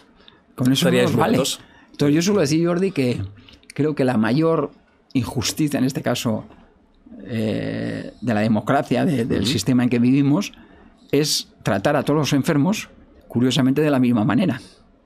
¿No? A veces parece que la igualdad es donde está lo, lo- lo exigible, ¿no? O lo, o- o- o- o lo- lo- lo perfecto. Pero en este caso yo creo que no. Porque yo, desde mi punto de vista, lo que siento es que las ayudas tú las tienes que relacionar con las consecuencias de cada enfermedad. Y las consecuencias de cada enfermedad son diferentes. Total. Claro, nosotros, nosotros no, no, no, no gastamos un duro en un tratamiento porque no lo hay. Claro. Nosotros no gastamos un duro en un hospital porque no lo pasamos allí la, la- la enfermedad. Entonces, tendrán que ayudarnos con esos cuidadores que tienen que venir a casa para compensar y, sobre todo, para poder hacer Sí, igual que una viable. quimio se paga, y, Eso claro, y que también es muy Eso caro. es, también es un- carísimo. es carísimo. Y, está- ¿no? y es fantástico. Y ojalá que, que todos los eh, cánceres se pudiesen eh, eh, curar. ¿Me entiendes? Que desgracia hay algunos, aunque no. Pero hay muchos que sí, y se intenta. Y se tiene ese tratamiento y por lo menos das una esperanza de vida. Pero claro, ¿qué esperanza de vida puede tener una persona con ELA sin recursos? con la limitación que ya te genera las consecuencias que tiene ya la propia enfermedad, si además le añades esa falta de ayudas. De media, desde que hay los primeros diagnósticos, que ya me imagino que serán como en tu caso, que hay algo evidente que está pasando, mm, ¿se sabe qué esperanza de vida, cuál sería? Hablan entre 3 y 5 años. Y por eso estamos hablando de gente que no tiene recursos, porque en Sí, en, gene- en general. o sea, general, haciendo la media de todos. La media de todos está entre 3 y 5 años. Yo estoy seguro que posiblemente si eh, tuviésemos esas ayudas, yo creo que cuando llega el momento de hacerte la tráqueo, se alargaría mucho. se alargaría un poco más. Por mínimo un poco más. Y yo estoy seguro que quizá haya gente, incluso eh, que sin quererse hacer esa traqueostomía, eh, el hecho de, de vivir ese tiempo que van a estar con la enfermedad, con la sensación de que hay ayudas, de que se siente protegido, de que realmente mm, se ocupan de ti, porque tú también has cumplido todos los derechos y todas las obligaciones, eh, lo que haría, como mínimo, es que el tiempo que estemos con la enfermedad tenga una calidad muchísimo mayor. Y sobre todo mentalmente. Porque físicamente ya sabemos que la enfermedad te liquida. Pero mentalmente ese proceso es muy importante. Es muy importante, porque no, no estamos hablando, en la- por desgracia, en algunos compañeros se lo llevan cuatro meses, o en seis o en ocho. O sea, hay helas muy rápidas. También, sí, sí, sí, sí. Muy Y además, agresivas, eh. Sí, suele, es curioso, ¿no? Porque estamos hablando, en teoría, hablan de una, de una enfermedad minoritaria, pero con una variabilidad increíble. En los síntomas, en los inicios, en el, en el tiempo. ¿Es dolorosa? No. Y esa es una suerte. No hay Esa es una suerte. dolor. Yo a día de hoy aún no he tenido dolor. Normalmente el dolor aparece en un afectado de ELA como consecuencia de estar mucho tiempo cuando te quedas inmóvil en la misma posición. Eh, aparece también cuando tú, eh, tus eh, extremidades empiezan a tener espasticidad, se llama, vamos a decir que se bloquean, se empiezan como a endu- endurecer y entonces ahí re- requiere pues de, de fisioterapia, de, de- de ayudarles a, a movilizar y a estirar y ahí aparecen los dolores, ¿no? Pero yo por suerte hasta ahora, y no es poco, No, eh, con el tiempo que llevo eh, no he tenido un momento de, de dolor. Entonces lo que tú vas notando es como más de- debilidad de, de- de las extremidades que no te aguantan. No hay un momento en el que no es que duela, sino que simplemente no ves Vas que no puedes fuerza. aguantar. Eso es. Pierdes Eso es- fuerza. Es, curioso, sí. Las sensaciones pierdes fuerza y cosas que hoy podía hacer, de pronto eh, mañana o pasado, dejar de poder hacerla. Entonces, es una adaptación prácticamente continua. Que todas las personas, ya cuando vamos cumpliendo unos años, Sí. entiendo que uno va empezando a sentir que ese deterioro lentamente va apareciendo. Eh, incluso si aparece una enfermedad. Pero en nuestro caso, vamos a decir que yo diría que ese, esa progresión se acelera y, eh, y esa pérdida es brutal en muy poco tiempo. Porque incluso estamos hablando de, de mi caso, que estamos hablando de una, en teoría, progresión lenta. Y claro, yo aquí me has visto, yo llevo casi dos años, eh, Jordi, con una silla de ruedas. Y yo hace un mes aún más o menos comía, me podía eh, coger la cuchara y levantar y, y comer, ¿no? O pinchar con el tenedor y, y comer. Eh, hoy ya no puedo. Entonces, eh, ¿qué es imprescindible y qué es lo que yo tengo y me hace sentirme un privilegiado? En mi caso, la familia muy cerca. En este caso, mi mujer, mis hijos, pendientes de ti, de, de darte absolutamente todo lo que necesitas, 24 horas al día y con todo el cariño que eso conlleva, ¿no? Y yo esto es algo que va a ser de las pocas cosas que que no me voy a sentir bien, ¿no? Y es, eh, sobre todo a mi mujer, eh, poderle devolver ni un 10% de, lo, de todo lo que ella, no solamente en este periodo de enfermedad, eh, me ha dado. Y eso no lo voy a llevar bien. Pero lo que trato es pues, de estar lo mejor posible para que también su día a día eh, sea dentro de la dificultad eh, el mejor posible. ¿no? Pero hay algo que al final yo creo que tú estás mostrando y, y gen- gente como Jordi Sabate, ¿no? Que es ese optimismo, alegría, de ganas de vivir. Eh, Jordi, que es un caso mucho más avanzado que el tuyo, él ya eh, se tiene que comunicar con los ojos y un, un aparato que, que con eso Sí. pues, eh, hay como una voz de loquendo. eh, pues él tiene un sentido del humor increíble y que lo tiene real, que no es un papel, No, que- no, no. porque tú lo has tratado en persona y es así, es un cachondo. Así es. Las ganas de vivir y de aguantar y de, de seguir aquí los años que, que sean. Hay un caso de un guitarrista, Jason Becker, que desde jovencito tiene ELA y sigue a día de hoy componiendo, está vivo, es- debe ser un caso extraño porque lleva muchos años. La ELA entonces tiene un momento en el que se detiene, cuando ya el cuerpo, vamos a decir, que ya deja de, ya no hay mm, fuerza física en ningún lado, incluso en la cara. Ahí se para, entonces cognitivamente no hay un deterioro nunca. A ver, no nunca, no podemos hablar de nunca, porque hay un porcentaje muy, muy pequeño eh, que se eh, suma, vamos a decir, a los síntomas eh, que te genera la ELA, una demencia. Pero es un porcentaje muy pequeño. No no es la mayor parte, eh, nuestras capacidades cognitivas eh, no se ven afectadas. Entonces, claro, yo lo que, como te decía antes, nosotros lo que acabamos sintiendo es que lo esencial del ser humano lo tenemos.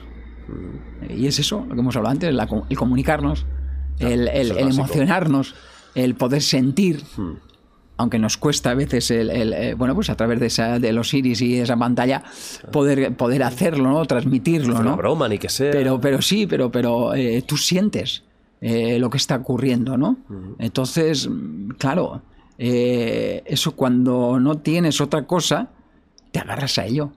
Y yo lo veo en, en compañeros y compañeras, ¿no? Que se han hecho ese atraqueo y que realmente les ha dado la posibilidad de estabilizar un poco la enfermedad, como tú decías, ya en una posición, ya en una situación inmóvil prácticamente, eh, pero eh, eh, sintiendo que la vida aún merece la pena.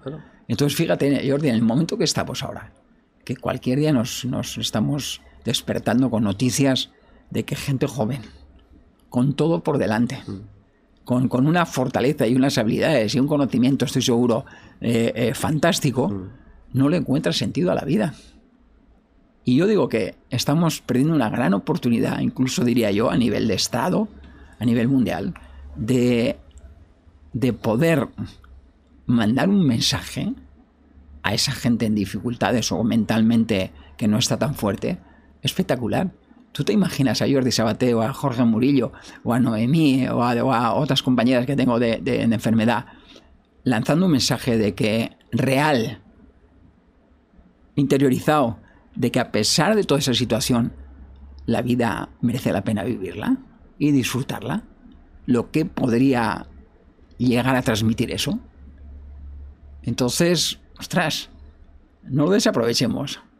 Vamos a intentar eh, eh, sacarle el mayor partido posible y además, con eso estoy seguro que lo que estaremos consiguiendo es hacer que la vida de esos compañeros y compañeras aún sientan que merece más la pena. Porque yo te lo digo por, por experiencia propia. Claro. O sea, yo, mira, además, eh, te voy a contar, esto sí que es primicia, esto no lo he dicho nunca porque ha ocurrido esta mañana, antes de venir aquí a, a- a tu estudio. Eh, me manda un mensaje mi hija María y me dice, mira papá, mira lo que me ha llegado por Instagram. Eh, evidentemente saben que es mi hija, una mujer con hijos, con eh, una depresión eh, de caballo, cuenta eh, posparto, que no le encontraba desde hace tiempo sentido a la vida. Ha estado viendo el documental de Movistar que me hicieron y, y ha vuelto a sentir que, como se titula el, el- el documental, vivir vale la pena. Entonces, claro, yo te digo, no se puede expresar, Jordi.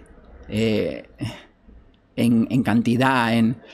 Me cuesta eh, poder expresar Claro. lo que yo he sentido en ese momento, ¿no? Cuando he leído esto, de una persona ni conozco, ni conoce mi hija.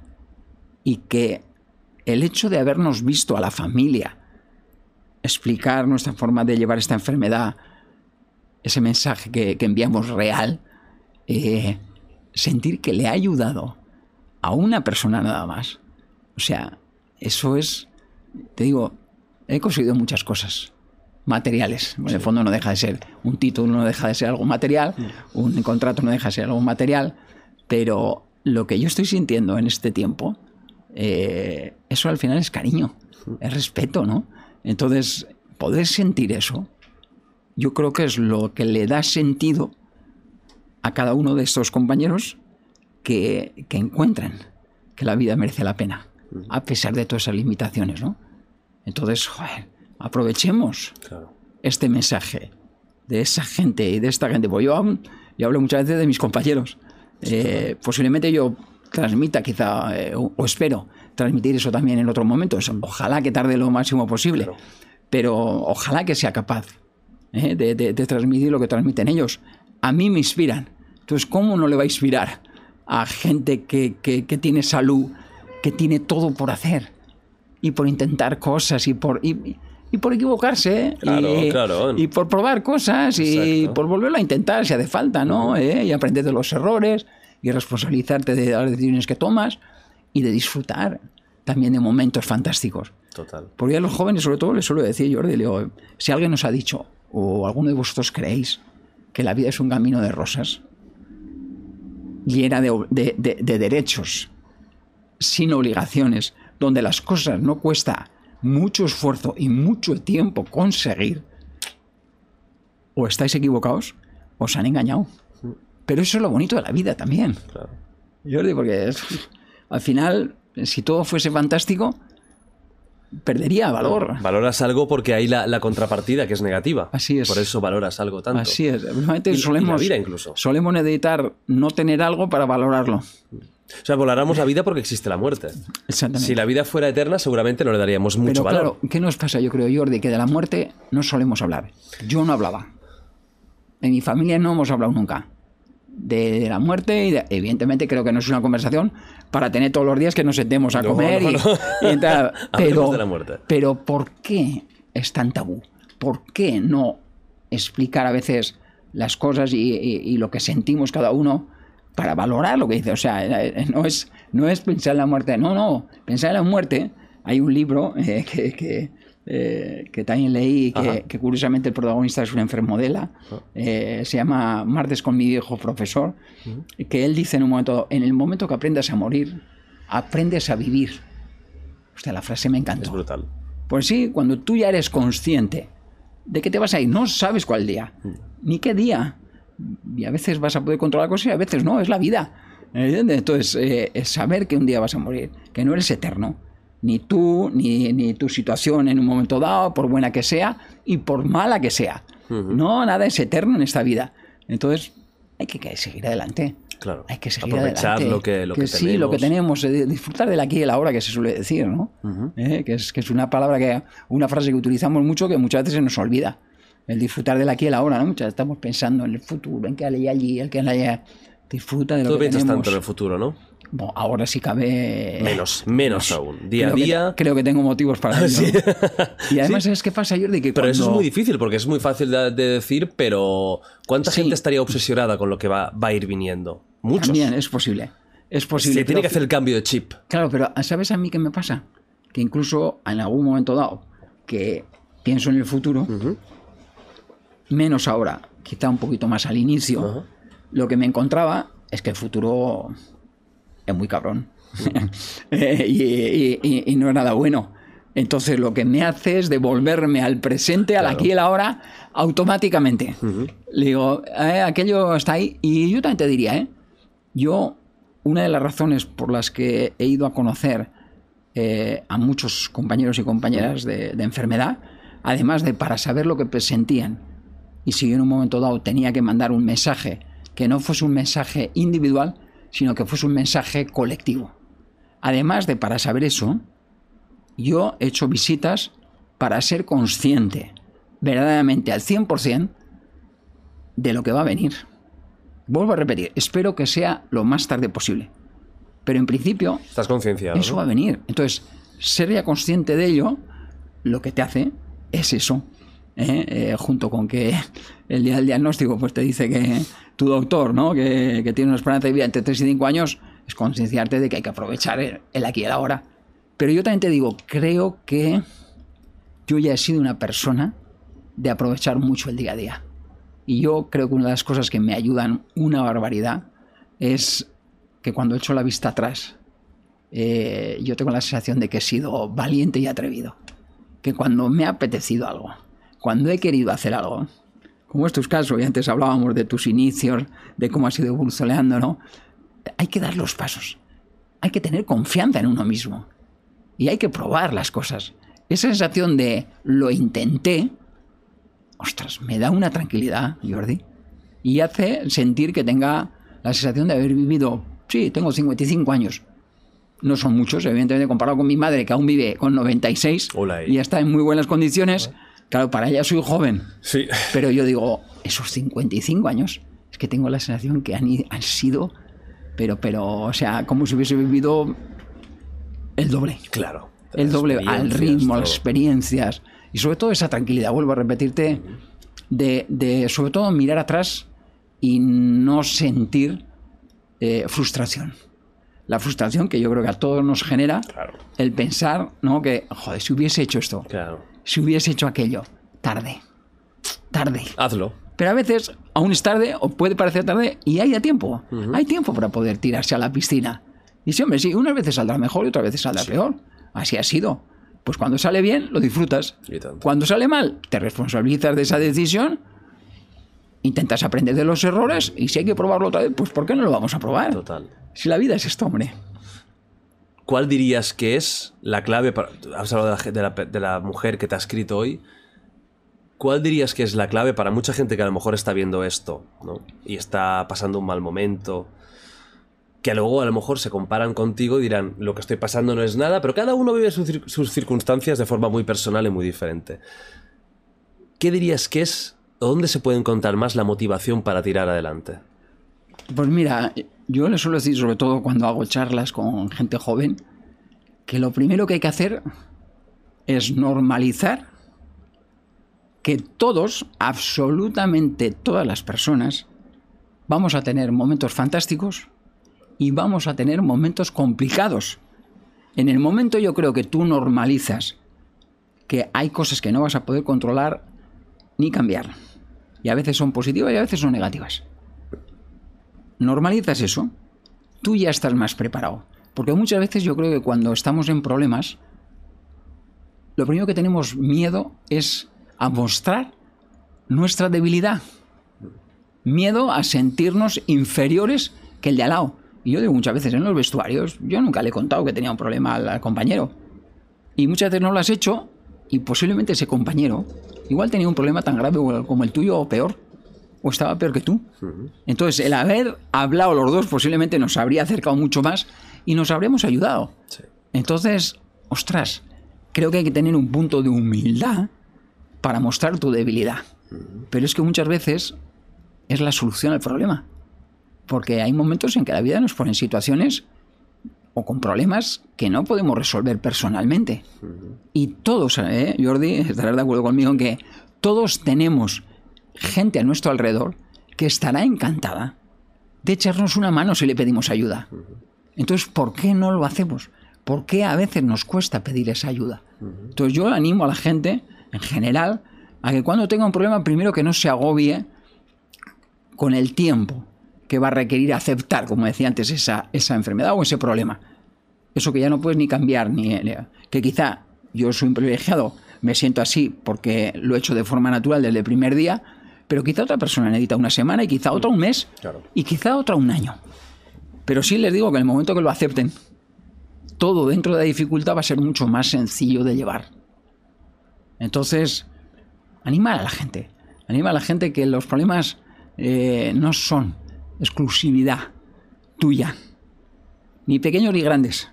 Entonces, en el momento que normalizas eso, yo creo que todo es más fácil de superar. Y cuando no somos capaces de superar, incluso se lo hemos, hemos tenido esa humildad para transmitírselo a alguien cercano, si con esa persona tampoco solucionamos el problema, pues es el momento para buscar un profesional Claro. que para eso están. Que para eso están y nos van a poder dar herramientas que nos ayuden a superar ese, ese problema. Porque lo peor que podemos hacer es dejarlo dentro. Y cada vez de interiorizarlo más, no expulsarlo, ¿eh? no transmitirlo, y eso va a ser cada día una remora mayor para todas las personas. Yo lo siento así por lo menos. yo no tengo la suerte ¿no? De, de no haber tenido pues, un- una vida complicada, al contrario, he tenido una vida muy tranquila, muy feliz, con problemas como todo el mundo, ¿no? Claro. Y, y, de hecho, hace un par o tres de meses saqué el libro la, Así es la puta vida, que es, tiene ese título como tal, Muy ¿no? bueno. Así es la puta vida. Sí. Porque, y pienso como tú, con la suerte, ¿no? De que no he tenido grandes desgracias vitales, pero sí que alrededor y que veo un poco cómo, cómo va todo y, y, eh, básicamente estoy contigo. La, la vida es un camino de- lleno de baches. Para todo el mundo, hasta para el tío, tía más rico, más perfecto, más maravilloso. Tú has trabajado con gente Sí. multimillonaria, multifamosa, números unos Sí, y seguro que si tú le preguntas... ¿Tu vida ha sido totalmente fácil? Ni uno te dirá que, sí. Para nada. Ni uno.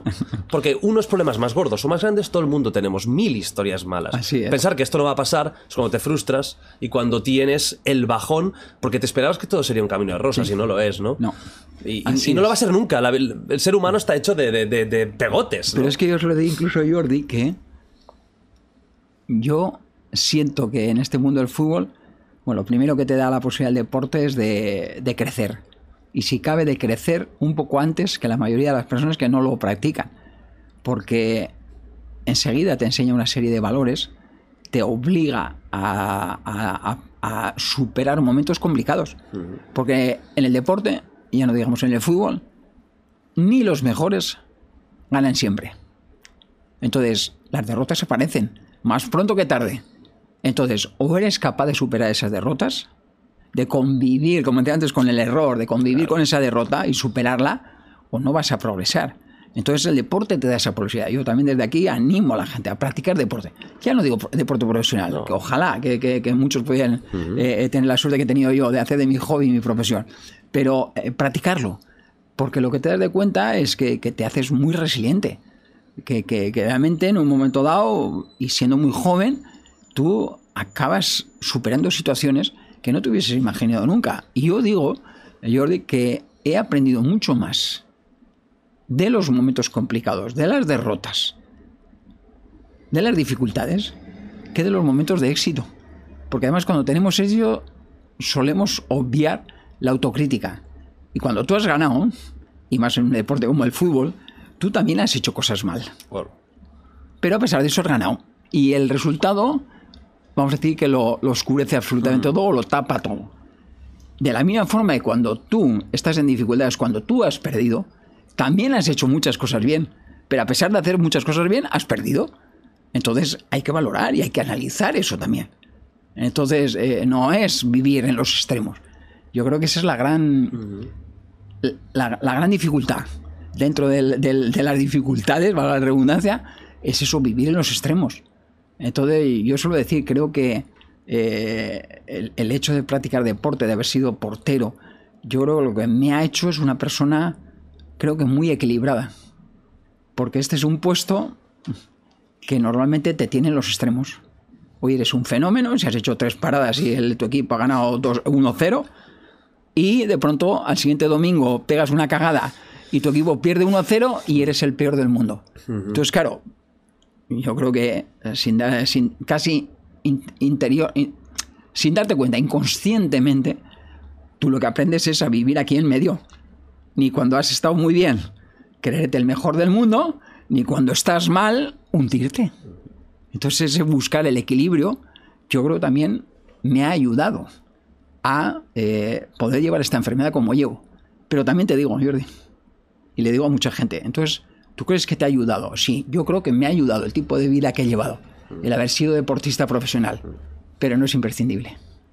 Porque yo he visto en muchos compañeros y compañeras, y todos conocemos a gente fantástica que ha superado situaciones límites eh, negativas, que no he sido ni futbolista ni deportista profesionales. panaderos y... He sido capaz de tirar para adelante. O sea, cualquiera es capaz de tener una gran actitud ante un momento de dificultad. Cualquiera que nos esté escuchando, cualquiera que nos esté viendo. Yo eso lo siento así. Tengamos confianza en nosotros mismos. Tengamos la autoestima ¿eh? Eh, lo mejor posible, Claro. porque eso es lo primero además que necesitamos. Si no te quieres tú, ¿quién te va a querer? 100%. Nos tenemos que querer mucho. A veces demasiado. La última, la última es- una pregunta que a veces se puede contestar, a veces no. No tiene absolutamente nada que ver con nada de lo que hemos hablado. Pero bueno, es como ya es como una pregunta típica de aquí de Wild Project. Y la pregunta es la siguiente. ¿Has tenido alguna vez en toda tu vida alguna experiencia paranormal, extraña, inexplicable, da igual, cosas raras, eh, fantasmagóricas, eh, ovnis, cosas que no, no- que aunque creas que son científicas no puedes dar explicación. Pero aquí a veces me ha sorprendido la gente con historias. ¿Tienes alguna sí? Pero también hay gente que dice no, ninguna. Pues mira, no de ovnis, Vale. pero sí de sueños complicados. Uy, ¿puedes contar uno o qué? Sí. Vamos allá. Y además, eh, esto te tengo que decir, Jordi, que no lo sabe ni mis hijos. ¡Coño! No lo sabe más que mi mujer. Exclusiva aquí rápidamente. No lo sabe más que mi mujer. Hostia. Yo vengo de una familia eh, católica, Ujú, muy practicante.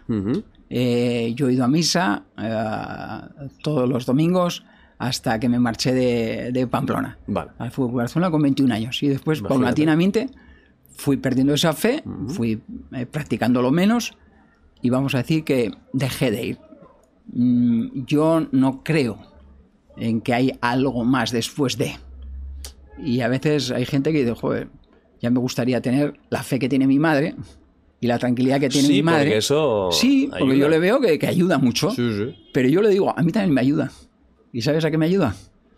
A, como pienso que después no hay nada más, tengo que aprovechar lo que tengo ahora Total. a tope. Total. Y entonces he empezado con este tema católico porque yo tuve un tiempo, Jordi, que soñaba que me iba a morir a la edad de Cristo.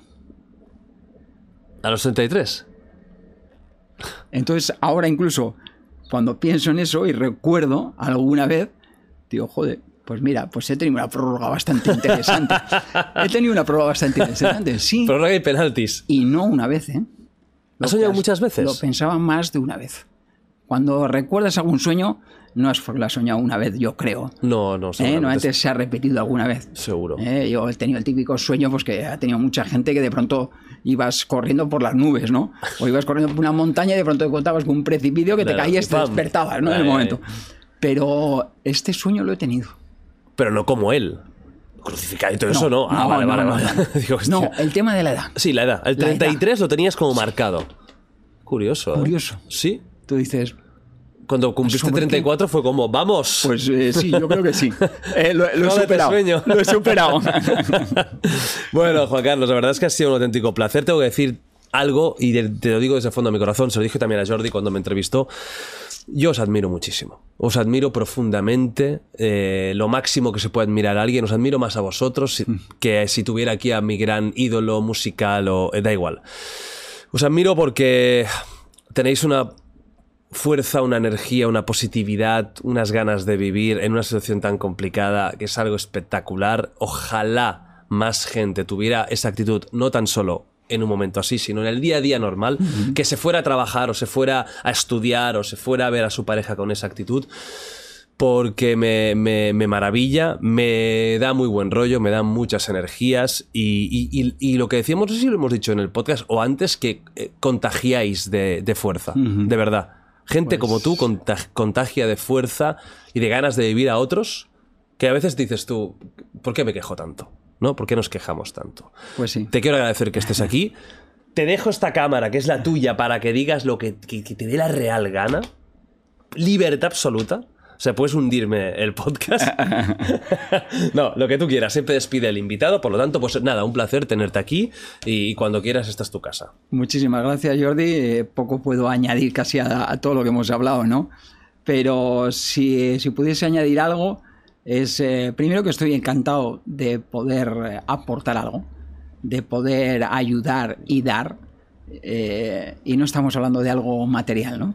Estamos hablando algo emociones, eh, experiencia de vida, eh, forma de actuar, forma de ser, ¿no? Eh, hacerles saber a todos que curiosamente, yo me he dado cuenta que cuanto más das, cuando más ayudas, acabas recibiendo de forma multiplicada. Y además, eso que recibimos está relacionado con algo que hemos hablado antes. Es algo que nos gusta absolutamente a todas las personas y es cariño y respeto. Entonces os ayudo, os animo eh, a que, eh, si cabe, seguro que muchos ya lo estáis haciendo, eh, ayudéis y deis algo más de lo que habéis hecho hasta ahora. Porque estoy seguro que acabaréis recibiendo de forma multiplicada. Muchísimas gracias por tener la tranquilidad y la paciencia de escuchar toda esta entrevista y espero que os haya podido transmitir, como ha dicho Jordi, algo positivo y sobre todo algo que los eh, enfermos con ELA, eh, muchos de ellos transmitimos, que es que la vida, a pesar de todas las dificultades, la queremos seguir disfrutando y viviendo. O sea que imaginaros todos vosotros y todas vosotras con problemas más pequeños y muchos de vosotros y vosotras sin problemas ¿eh? en estos momentos. Que vaya muy bien. Muchísimas gracias.